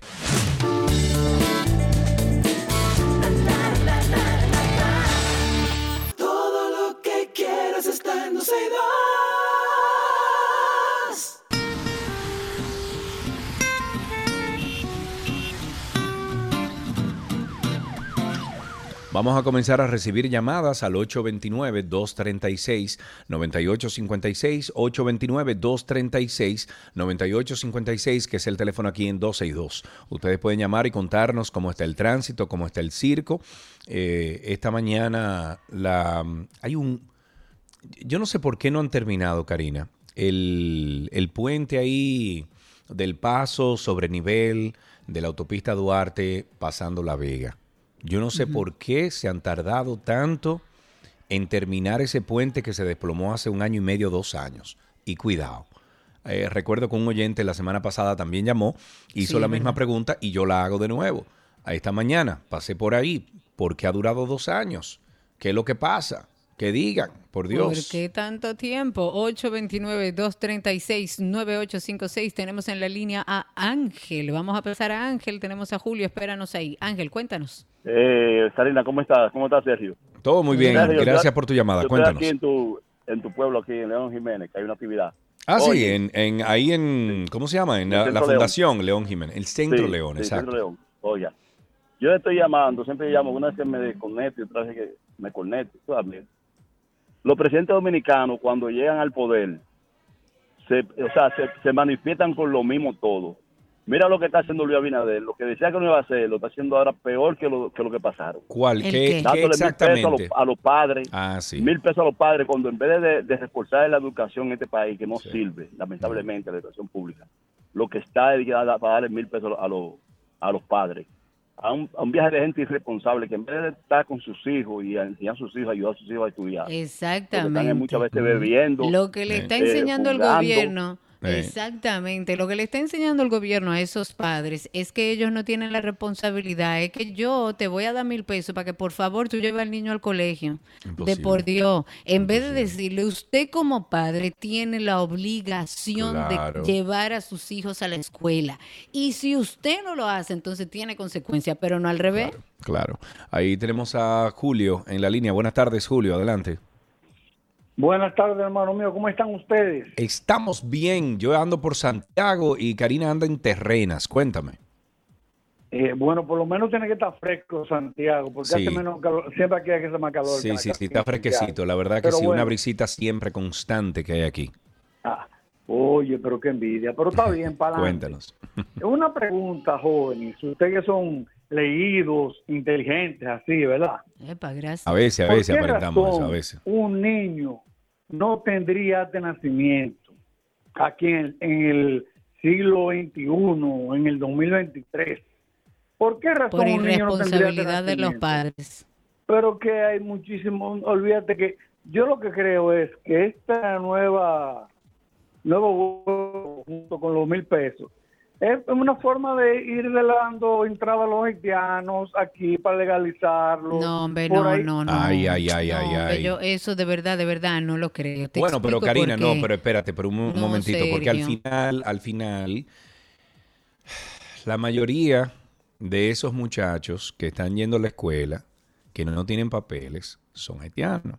Entonces el señor sí Pueden tiene- haber, eh, No, no, pueden puede- haber pueden haber, no, no, pueden, ah, pueden haber, no, hay muchos. Hay, pero tampoco se le puede negar, Sergio, si están aquí residiendo en nuestro país. Ese es un problema de, de migración que tiene que exigir que todo el que entra a República Dominicana tiene que entrar con papeles. Pero a un niño que no tiene que ver con el conflicto que hay, con si su papá es ilegal o no es ilegal, no se le puede negar la entrada a una escuela. Yo no creo que este sea un gobierno que esté apostando a, a que vengan todos los haitianos a República Dominicana, porque el presidente se ha cansado de decir que la solución no está aquí. Y no está aquí porque nosotros también somos un país en desarrollo, pobre y endeudado. Por eso el presidente se ha agotado en organismos internacionales hablando de que Haití necesita ayuda y que se tiene que buscar una ayuda en conjunto.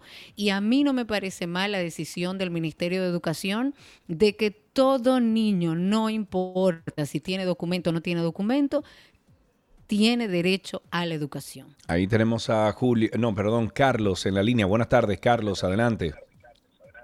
Buenas tardes, qué gusto escucharlo. Gracias igual, cuéntanos. Mira, vi que una llamada de una persona anteriormente dice que Luis está haciendo exactamente todo lo que criticó. Ujú.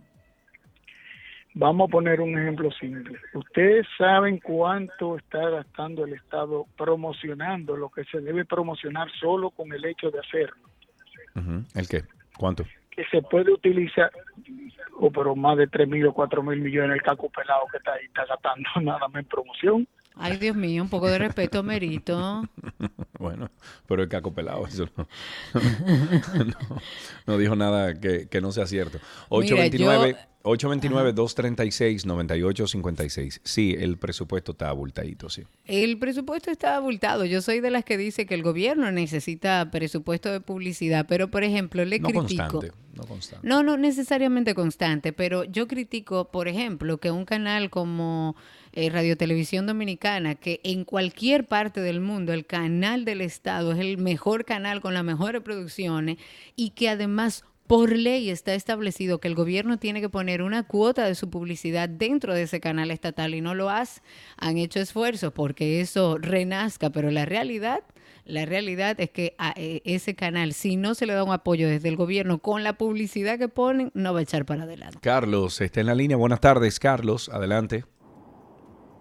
Hola, una pregunta para Sergio, tecnológica, y un comentario. El Adelante. comentario primero. ¿Por qué que no hay manera de que las personas que pasean los perritos en, la, en las aceras Recojan la popú. Óyeme, no hay forma. Yo no me había percatado de eso. No, Ahora porque No tenemos cultura, uno no tenemos cultura de eso, Carlos. Falta de educación. Eh, La pregunta, Sergio, tú que hablabas de la, de la trapeadora, ¿hay manera de conseguir un lavaplato que no tenga que, o sea, que algo que se ponga en un sitio al lado de la lavadora, al lado de la secadora, que no sea en la cocina, que no están hechas para eso en nuestro país? No entendí. Pero No, tú él- él- entendiste. no, él, sí, claro. Él está pidiendo a ver a alguien que le recomiende o a mí que le recomiende un lavaplato que no sea parte de los ajuares de la cocina, sino que sea como si fuera una lavadora. Tú ves la lavadora, tú la conectas y la pones donde, la donde tú quieras. Exacto. Entonces, él quiere saber si existe un lavaplatos que no sea incrustado, o sea, que no sea parte de, de- del cocina. gabinete, de, de- de la cocina, de la línea blanca, sino que Vamos se a ponga al aparte. sureño. Tiene, no, tiene que haber, tiene que haber. Tiene stand, búscate standalone eh, dishwasher. Eh, mira a ver si aparece algo como standalone dishwasher. 829-236-9856. Gabriel está en la línea. Buenas tardes, Gabriel, adelante. Bienvenido, Sergio, a tu... Hey, mi hermano, estoy aquí y comí bueno porque me dieron habichuela, me dieron arroz blanco y carne. Oye, Sergio y Karina, quisiera opinar con relación a lo que expresó el señor sobre los niños haitianos y la educación.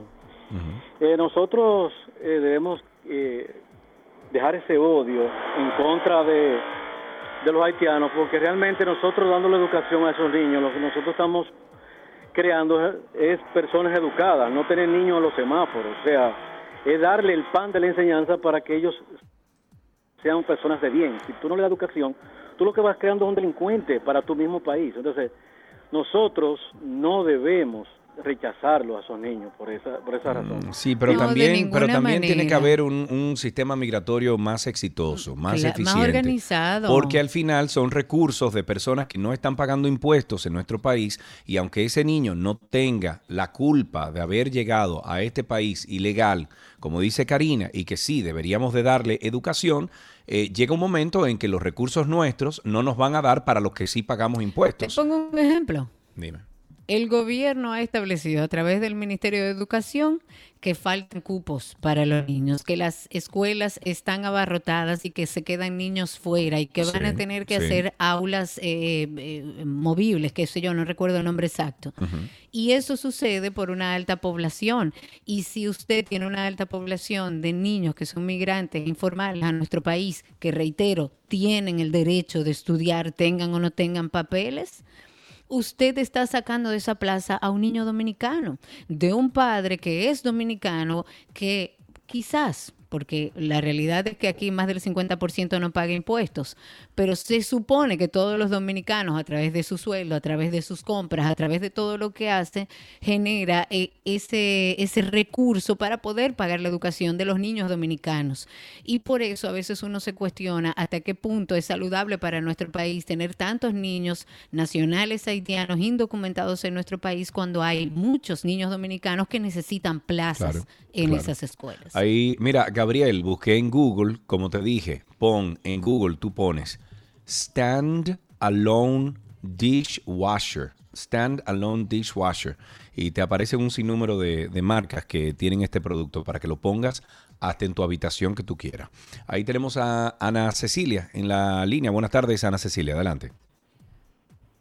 Hola niños, ¿cómo están? Digo, ya yo sé que están bien. Y Sergio, Sergio, tú estás dando la envidia a todo el mundo. Ay, ve, yo acá- es que te, estoy diciendo y acabo de comerme un bizcocho con una... Aquí hacen, en mi casa hacen algo como con una... Es, es una crema dulce con brandy. Yo no sé cómo le llaman a eso, pero se lo echamos arriba al bizcocho y es una deliciosa. Eso es una, una, óyeme, Una una, sabrosura, una sabrosura. Jesús. Oigan, Cuéntanos. Eh, con relación a la situación que se dio con los pasajeros de JetBlue en Plata y también aquí en la capital hubo un lío grande también. Sí. Eh, porque es una deficiencia de, de ellos que los llevó a, a esa situación. Pero oye, el pasajero tiene que estar un poco más consciente de lo que son sus derechos como pasajero Claro, y claro. los derechos de la línea aérea para con uno como pasajero. Ellos, la línea aérea, está en la obligación de proveer alojamiento, comida y transporte cuando son ellos los que fallan por el vuelo. Aquí nadie está consciente de eso, o sea, de este lado, aquí la gente no, no crea conciencia de eso y por eso se dieron esas situaciones y esa pobre gente tuvieron que pasar tanto trabajo en los aeropuertos. Muy bien, muchísimas gracias por eso, Karina. El teclado se escucha y tenemos a Lisi en la línea. Buenas tardes, Lisi, adelante. Buenas tardes, Sergio. Buenas tardes, Karina. Un placer estar con usted. Gracias, igual, cuéntanos. Realmente, fíjense, con el tema, yo que tuve a mis hijos, tuve que hacer varias colas eh, en una época para inscribirlos en un politécnico. Eh, Es mucho el trabajo que pasa un padre dominicano para poder inscribir a sus hijos en una escuela o en algo que tenga que ver con el Estado. Y yo entiendo perfectamente el tema de que esos niños no tienen, o sea, no tienen por qué pagar los platos rotos de, de, de, lo, de lo anterior. Pero yo también entiendo que puede ser quizás creándose una cuota, porque eh, eh, cuando viene a ver, o sea, en muchos, en muchos planteles escolares, mayoría no son dominicanos. Entonces yo creo que si se establece por lo menos una cuota eh, de niños eh, extranjeros, vamos a decirlo, porque en realidad son extranjeros hasta el momento, ah, que no tienen ninguna partida de nacimiento ni mucho menos, pero por lo menos, o sea, para no dejarlos fuera, pero que se establezca una cuota, pero obviamente se le debe dar prioridad a la educación del dominicano. Yo digo, yo digo lo mismo que tú, pero sin, o sea, sin embargo, yo, yo encuentro que si es un niño indocumentado de padres indocumentados, eh, hay que buscarle la vuelta migratoria a eso. O, o se devuelven para su país o, o, no pueden estar aquí, Karina, porque es que al final no están pagando nada, no están contribuyendo nada al fisco. Es un no tema es. netamente migratorio ilegal. Y Eso. eso. no se puede ver como un tema de racismo porque todos No, los países por del Dios, no mundo estamos hablando de actúan eso. de la misma No situación, estamos de la misma hablando de forma. eso. No estamos hablando de eso. Ahí te da Brian en la línea. Buenas tardes, Brian. Buenas tardes, Karina. Adelante, mi querido. Le hablo desde San Francisco de Macorís para comentarle de una situación que me parece un poco peculiar que ah, está sucediendo allá. Eh, la compañía de Norte ha estado haciendo unos eh, mantenimientos donde ellos anuncian a través de sus redes sociales que va a haber apagones desde 9 de la mañana a 5 de la tarde. ¿Cuál es el problema con eso? Que durante todo ese tiempo las vías públicas, las principales, los semáforos no están funcionando. Y no hay un solo agente de AMET en la ciudad entera regulando el tránsito. Ya. Entonces ahí, Y eso ahí ha sucedido, ha sucedido en, eh, en, los- en, es- en este último mes, ha sucedido como cuatro veces. Y me parece curioso que no haya una comunicación o que no haya una preocupación por los AMET de regular el tránsito, porque durante el día entero, que todo el mundo sabe que no hay luz, porque ya se ha anunciado con anterioridad que va a haber un apagón general, no hay nadie regulando un el desastre. tránsito. en Un, de- un desastre, un desastre. Muchísimas gracias, Brian. Seguimos en Tránsito y Circo. Ustedes sigan llamando al 829-236-9856. 829-236-9856. Los servicios del Sistema Nacional de Atención de Emergencia y Seguridad 911 buscarán implementar herramientas de inteligencia artificial. No, pero está bien, Sergio. Sí, una de las cosas que nosotros más hemos criticado. Es Ah, más, yo viví bien. una experiencia personal Yo me acuerdo. donde tardé más tiempo explicándole cómo llegar al lugar donde había la emergencia claro. que cualquier cosa. Entonces, si hemos criticado eso y hemos dicho, hay muchísima tecnología ya que le permite a usted no tener que tardar tanto pidiendo una dirección y lo están haciendo, te va a quejar. Bueno, se está llevando el servicio 911 en un nuevo paso que es la nueva generación tecnológica. Eso dijo el ministro en una entrevista y agregó que la inteligencia artificial determinará la fluidez del tráfico en el momento de presentarse una emergencia y las rutas que deberá tomar el conductor para auxiliar a los usuarios. Santos dijo que con el uso de la inteligencia artificial se puede predecir de una manera mucho más eficiente el movimiento del tráfico y elegir la ambulancia. El ministro de la Presidencia ha asegurado que la inteligencia artificial va a reducir los tiempos de respuestas principalmente, en lugar de reducir el personal médico. A mí me parece muy bien, ojalá y funcione. Eso es lo que siempre esperamos. 829-236-9856. En la línea está Gabriel con nosotros. Cuéntanos, Gabriel. Hola, saludos, ¿cómo están? ¿Todo bien? Qué bueno. Yo llamando para hacer una denuncia.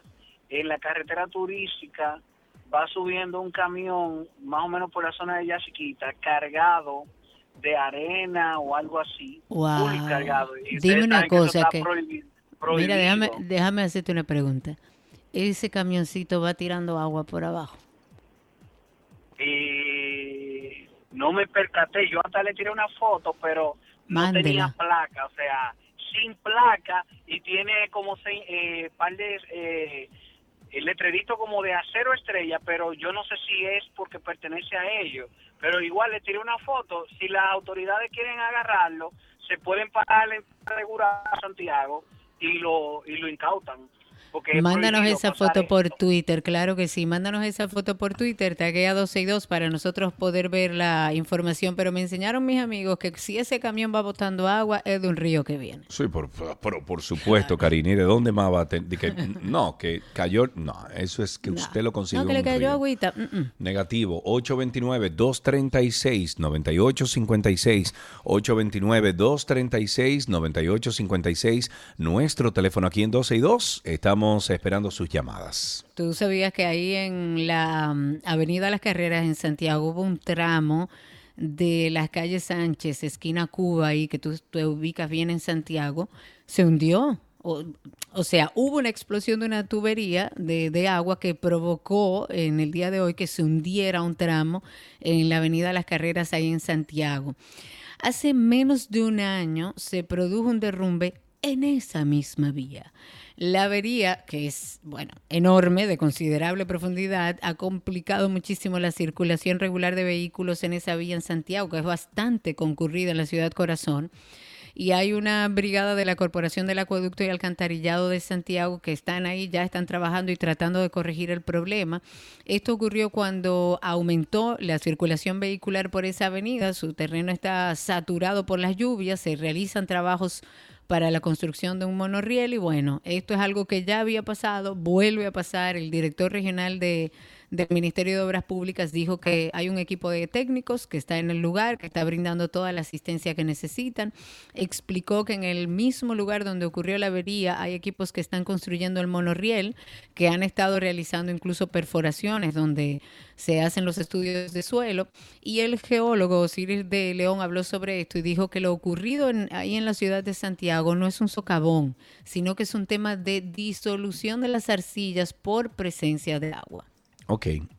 Él no pudo, él no pudo haber dicho, eso fue por presión de agua. No, disolución de las arcillas por... Bueno, pero es una forma técnica. No, pero está bien, el tigre está parado, yo no estoy diciendo nada malo. Ahí está Pablo, en la línea. Buenas tardes, Pablo, adelante. Sergio, Karina, ¿cómo están? Estamos bien, bien Pablo, cuéntanos. Bien, una pregunta. ¿Cuándo nosotros en este país de las maravillas podremos tener un sistema fluvial que nos eh, ayude a drenar las lluvias? Porque cada vez que llueve, tenemos creo que una historia bien, bien grande con las cantidades de charcos que se arman y las personas, eh, no sé, en ese momento se ponen, las cosas se ponen más difíciles en el tránsito. ¿Cuándo se va a resolver esto? Eh? buena, buena pregunta esa.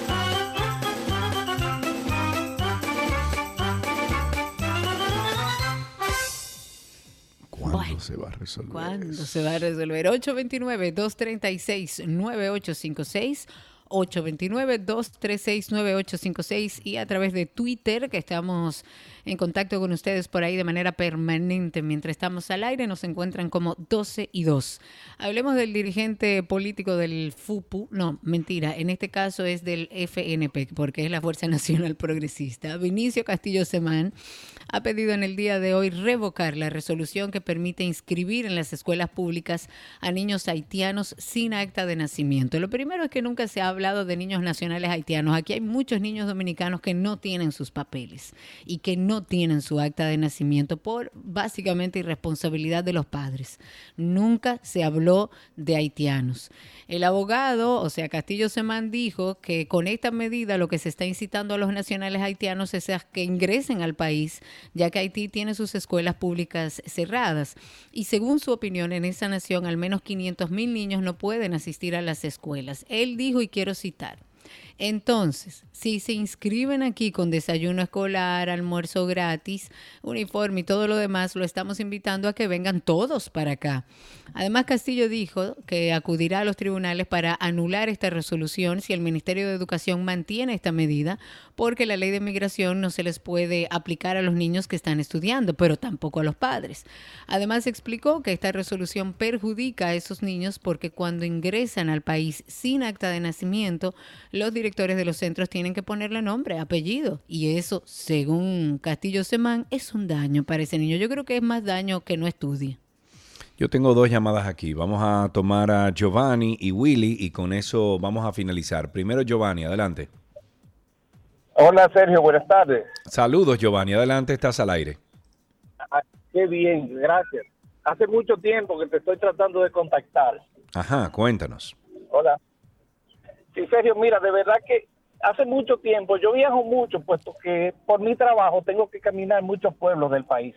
Sí. Y he visto de una forma alarmante y penosa, producto de nuestra falta de educación y disciplina, como las autopistas, las carreteras, las calles de nuestro país están llenas de basura plástica. Sí. Y no he visto casi, ¿qué te digo? He visto poca gente en actitud de promover como una campaña, eh, qué sé yo, algo, algo, algún movimiento en pro de recuperar. Esto es peor que una pandemia, mi hermano. Sí, señor, y eso es falta de educación, eso es falta de conciencia de nosotros, los ciudadanos, los que andamos en esa carretera, que de repente tenemos algo que no podemos dejar en el carro porque nos molesta, bajamos el vidrio y lo Ay, arrojamos sí, afuera. Es terrible, eso Tan es sencillo terrible. como eso. Willy, está en la línea. Buenas tardes, Willy. Buenas, Sergio, Karina. Hermano, qué bueno que Bueno, llamas. eh, Cuéntanos. En esta ocasión informarles a todos los estudiantes y a los padres de los estudiantes que piensan estudiar en la Universidad Autónoma de Santo Domingo que el proceso de admisión está abierto. Recordar que ahora es totalmente diferente a lo que era, qué sé yo, dos o tres años antes de la pandemia, que había que ir a la universidad a hacer el proceso. Ahora todo está automatizado. Usted entra a la página de la universidad, que así mismo la puede poner por cualquier buscador, pone UAS y le sale de una vez UAS admisión.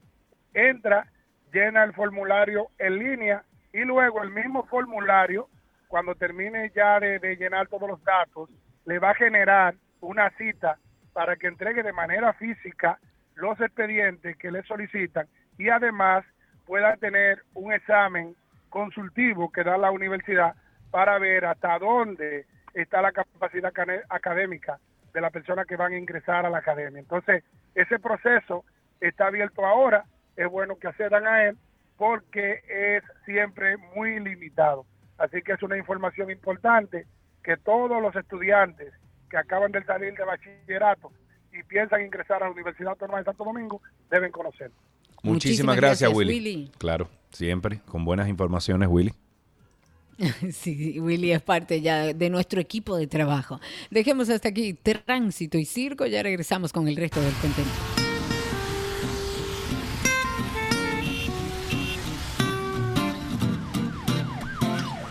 Todo lo que quieres está en 12 y 2. Let's go. Let's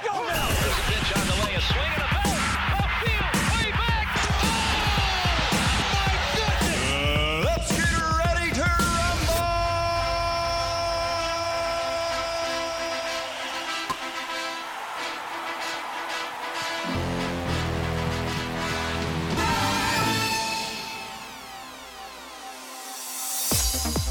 Ya estas son las noticias del mundo deportivo. Nos vamos con béisbol. El relevista de los Piratas de Pittsburgh, Ángel Perdomo, fue suspendido por tres juegos y multado por una cantidad no revelada por lanzar intencionalmente a Manny Machado de los Padres de Santiago.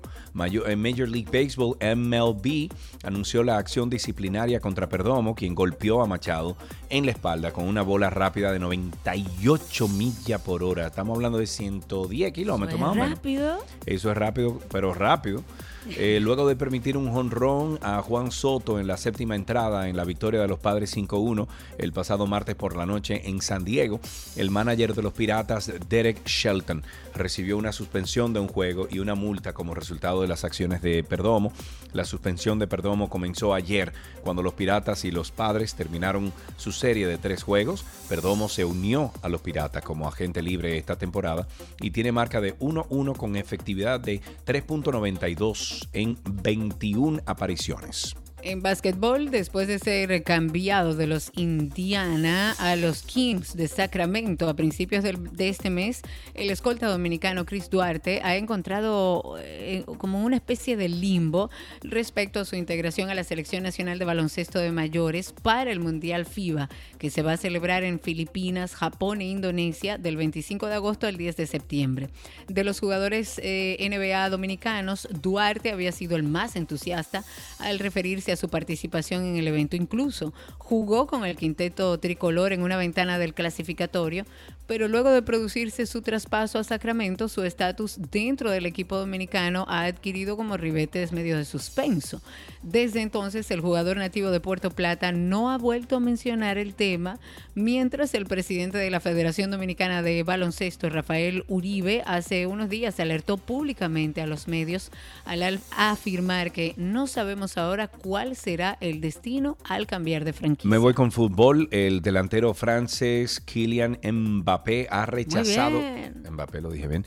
Ha rechazado considerar la propuesta de jugar en Arabia Saudí con el Al Hilal que había puesto sobre la mesa una oferta récord de 300 millones de euros al Paris Saint-Germain que el club estaba dispuesto a aceptar. Una delegación de Al Hilal Estuvo ayer en París para cerrar detalles de la marcha del brasileño Malcolm a Arabia y los representantes del club saudí eh, esperaban aprovechar la ocasión para intentar convencer a la estrella del, del Paris Saint Germain.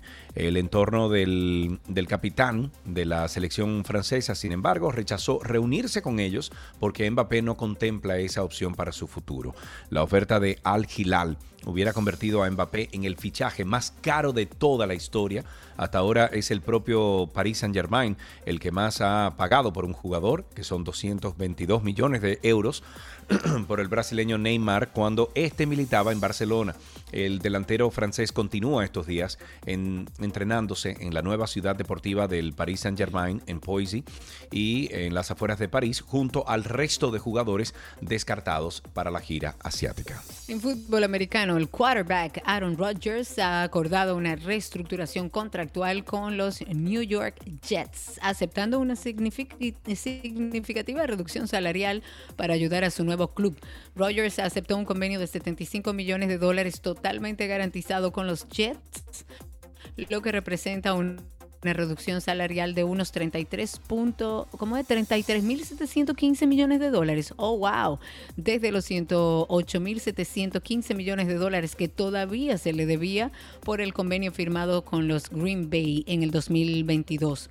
Para facilitar su canje a los Jets, lo que hizo Rogers es que reestructuró su contrato con los Packers en abril, empujando un bono opcional de 58.3 millones de dólares. Básicamente, el cuatro veces jugador más valioso de la NFL estuvo en la contabilidad por tres meses a un salario mínimo para el 2023, apenas 1.2 millones de dólares contra el tope salarial.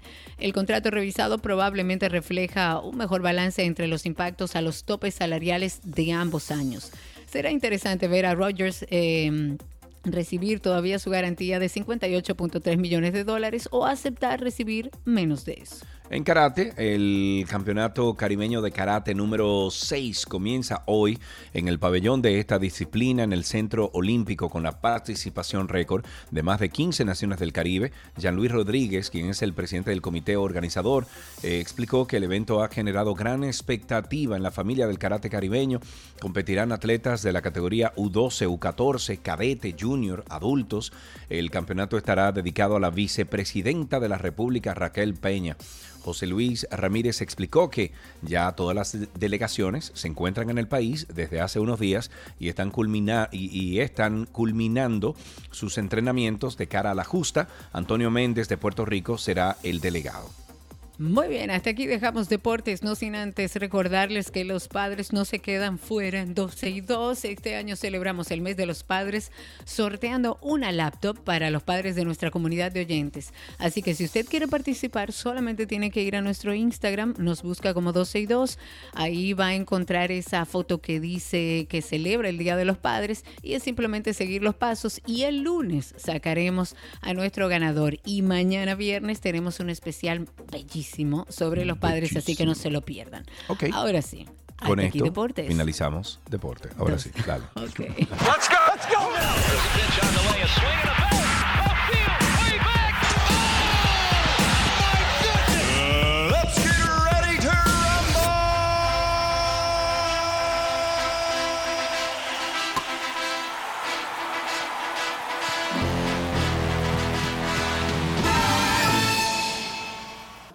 Lo que quieres está en 12 y 2.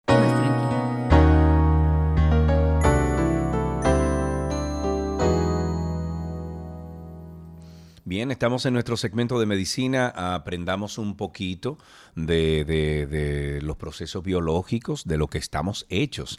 Y bueno, es bueno que ustedes sepan que la congelación de óvulos existe en el mundo desde la década de los 1980, pero se consideraba un procedimiento controvertido, experimental, y su disponibilidad para las mujeres ha variado de un país a otro.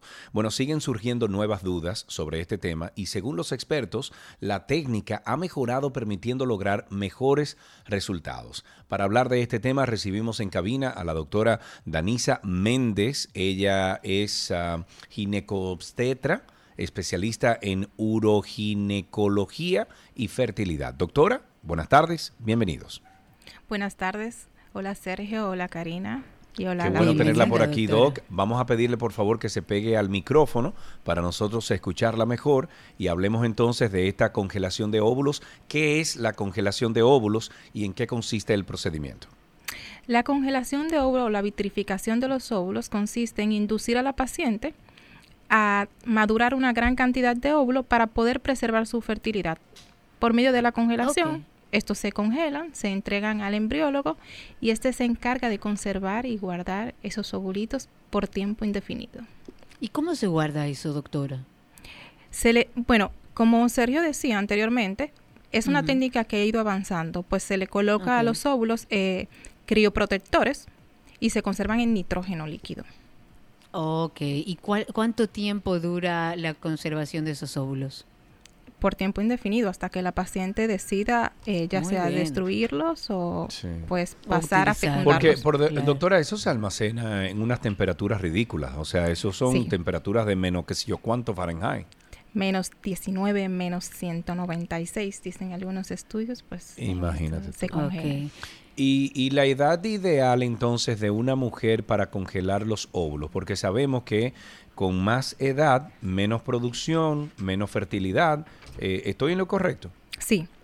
Es ok, bueno- entonces, ¿cuál es la edad eh, ideal para que una mujer diga, bueno, voy a congelar mis óvulos y los dejo ahí? entre 26 y 35 años, porque se ha visto que la cantidad de óvulos en las mujeres después de los 35 pues disminuye y la calidad Claro. a partir de los 38, entonces pues la edad idónea entre los 25 y los 35. ¿Y cuáles son, según su experiencia en, consulta, cuáles son las razones más comunes por las que las mujeres optan o deciden por la congelación de óvulos?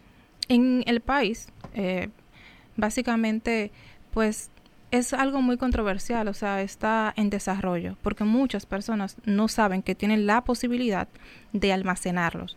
En Europa, mayormente, pues las mujeres, como se están insertando mucho más y dedicándose más a su vida profesional, pues postergan la, eh, la decisión de ser madre. Y y también, pues, las pacientes que tienen alguna enfermedad oncológica, pues es una muy Sí. buena decisión Claro, la de ellas tomar. Y Doctora, entonces, eh, ¿podríamos decir que esto garantizaría a una mujer, eh, vamos a suponer que tome sus óvulos a los 26, a los 28 años, lo congela indefinidamente, pero esto le garantiza a esa mujer que algún día, no importa la edad, ella podría ser madre?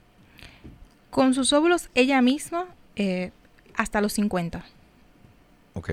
Ok, o sea, uti- eh, utilizando su cuerpo para llevar su óvulo, pero puede decidir alquilar un vientre, que también en otros países se utiliza. Por supuesto.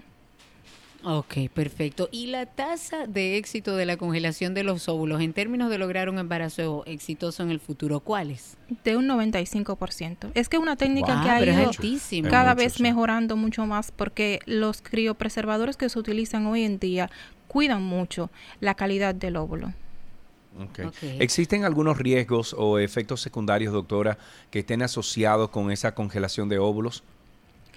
Hasta ahora no se ha visto diferencia entre los niños nacidos vivos por desvitrificación, que es cuando descongelo el óvulo, y los que han sido por una por FIP, por reproducción asistida. No se ha visto diferencia en la tasa de nacido vivo en cuanto a las conductas y en cuanto a enfermedades.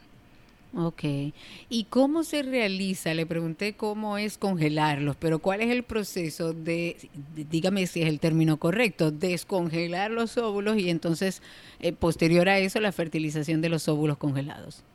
Se desvitrifican, o sea, se descongelan los óvulos dos horas. Ella dice esa palabra con una facilidad. ¿Cómo Sí, se nota que no una entiendo. doctora? eh? Sí. Repítame esa palabra, doctora, por favor, para, para que se quede en la mente de todos. Desvitrificar.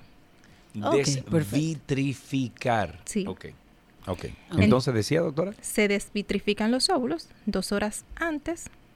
Se inyecta el esperma.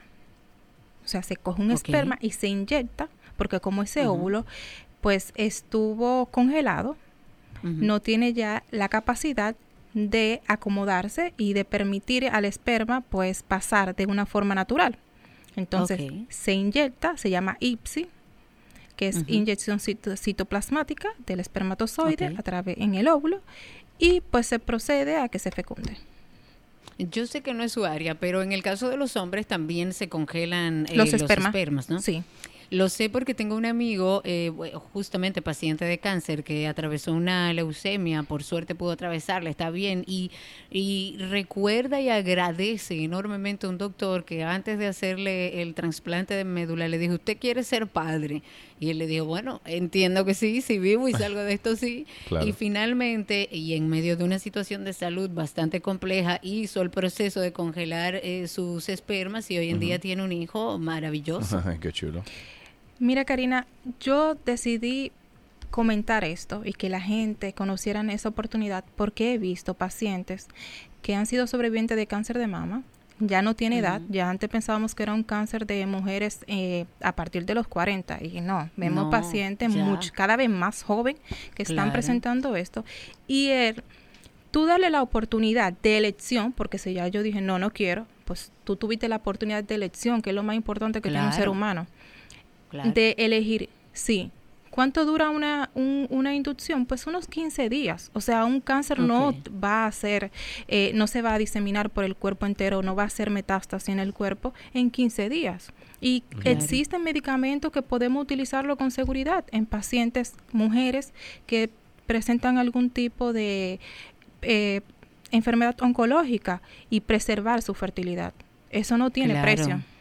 Claro, totalmente lo sé y, y- y entiendo lo que usted dice, doctora, porque lo viví muy, muy de cerca con este amigo, que es el caso de los hombres, pero en el, el caso de las mujeres es lo mismo. En nuestro país, doctora, ¿se, se conservan estos óvulos o hay que mandarlos fuera?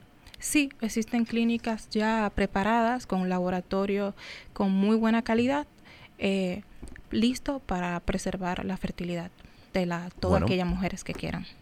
Bueno, pues para más información ustedes van a entrar a la doctora danisaméndez.com. Se escribe DRA, la abrevia- abreviación de doctora, doctora danisaméndez.com. Doctora, muchísimas gracias por todas las informaciones. Un placer y gracias por la invitación. Por supuesto que sí. Hasta aquí medicina en 12 y 2.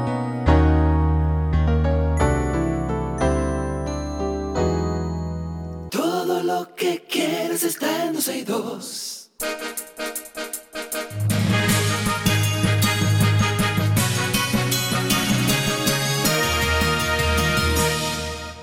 Algunas noticias actualizadas. Nos vamos con que el gobierno, a través de los ministerios de Salud y de Educación Superior, Ciencia y Tecnología, ha llamado a la comunidad médica profesional con licencia para ejercer de profesión a gestionar la expedición de un certificado de revalidación. Son 49 mil médicos los que deben seguir la directriz que las autoridades aseguran busca salvaguardar la calidad y seguridad en cualquier procedimiento de la profesión médica, además de mantener control ante cualquier práctica fuera de legalidad, todo esto establecido en la Ley General de Salud de la República Dominicana 4201.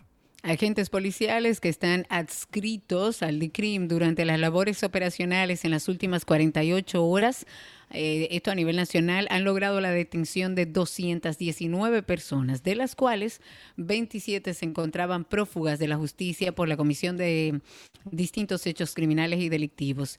Y en ese sentido, de ese mismo total de detenidos, 89 fueron enviados a la justicia, se hizo a través del Ministerio Público, 177 fueron investigados por su presunta vinculación con distintos casos que incluyen homicidios, heridas, robos, asaltos, agresión física, bueno, entre otras infracciones a las leyes.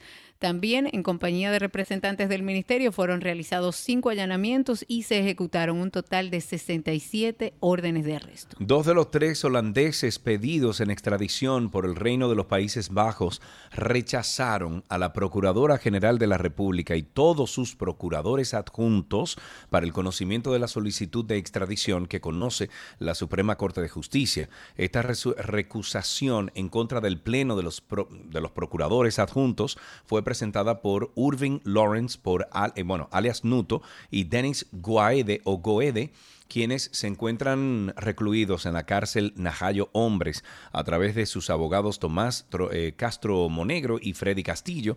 Ante esta situación, Francisco Jerez Mena, quien es el presidente de la segunda sala penal de la Suprema Corte de Justicia, recesó el conocimiento de la audiencia de extradición hasta tanto se decida lo que la recusación del Pleno de los Procuradores Adjuntos diga recursos eh, y vamos a recordar, perdón, que estos hombres son requeridos para eh, que respondan por la acusación de narcotráfico, tráfico de armas, asesinatos y otros delitos. Comunitarios del sector Los Tres Brazos en Santo Domingo Este han denunciado en el día de hoy lo que a su juicio es una táctica dilatoria en el caso de corrupción administrativa.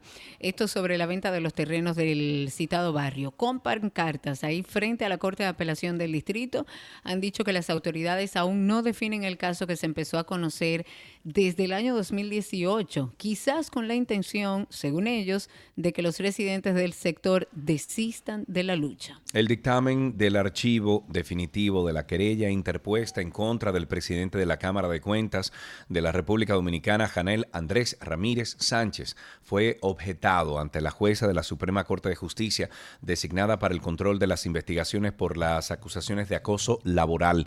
Esta jueza de instrucción especial, que se llama Vanessa Acosta, fue apoderada ya de la instancia de objeción al dictamen de la Procuraduría General de la República por las empleadas del Departamento de Auditoría del órgano fiscalizador del Estado, eh, la señora Bella Maciel García y Virginia Ofelia Correa.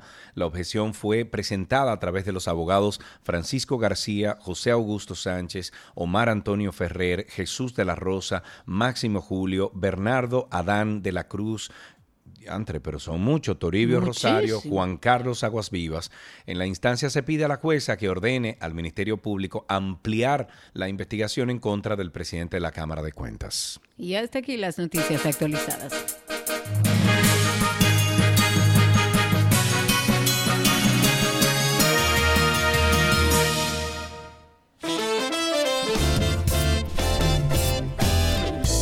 Señores, pórtense bien. Mañana tenemos un especial chulísimo Ay, para ay, el Día ay, de los Padres. no se lo pierda. Es la oportunidad de usted ganarse una computadora portátil. ¿Ok? Mañana no se pierda el especial. Sí, señor, y recuerden pasar por Instagram si quieren participar del concurso. Nos encuentran como 12 y 2. Siga los pasos que ahí se establecen para participar en el concurso y mañana, justo a la mitad del día, estaremos aquí con ustedes. Bye bye.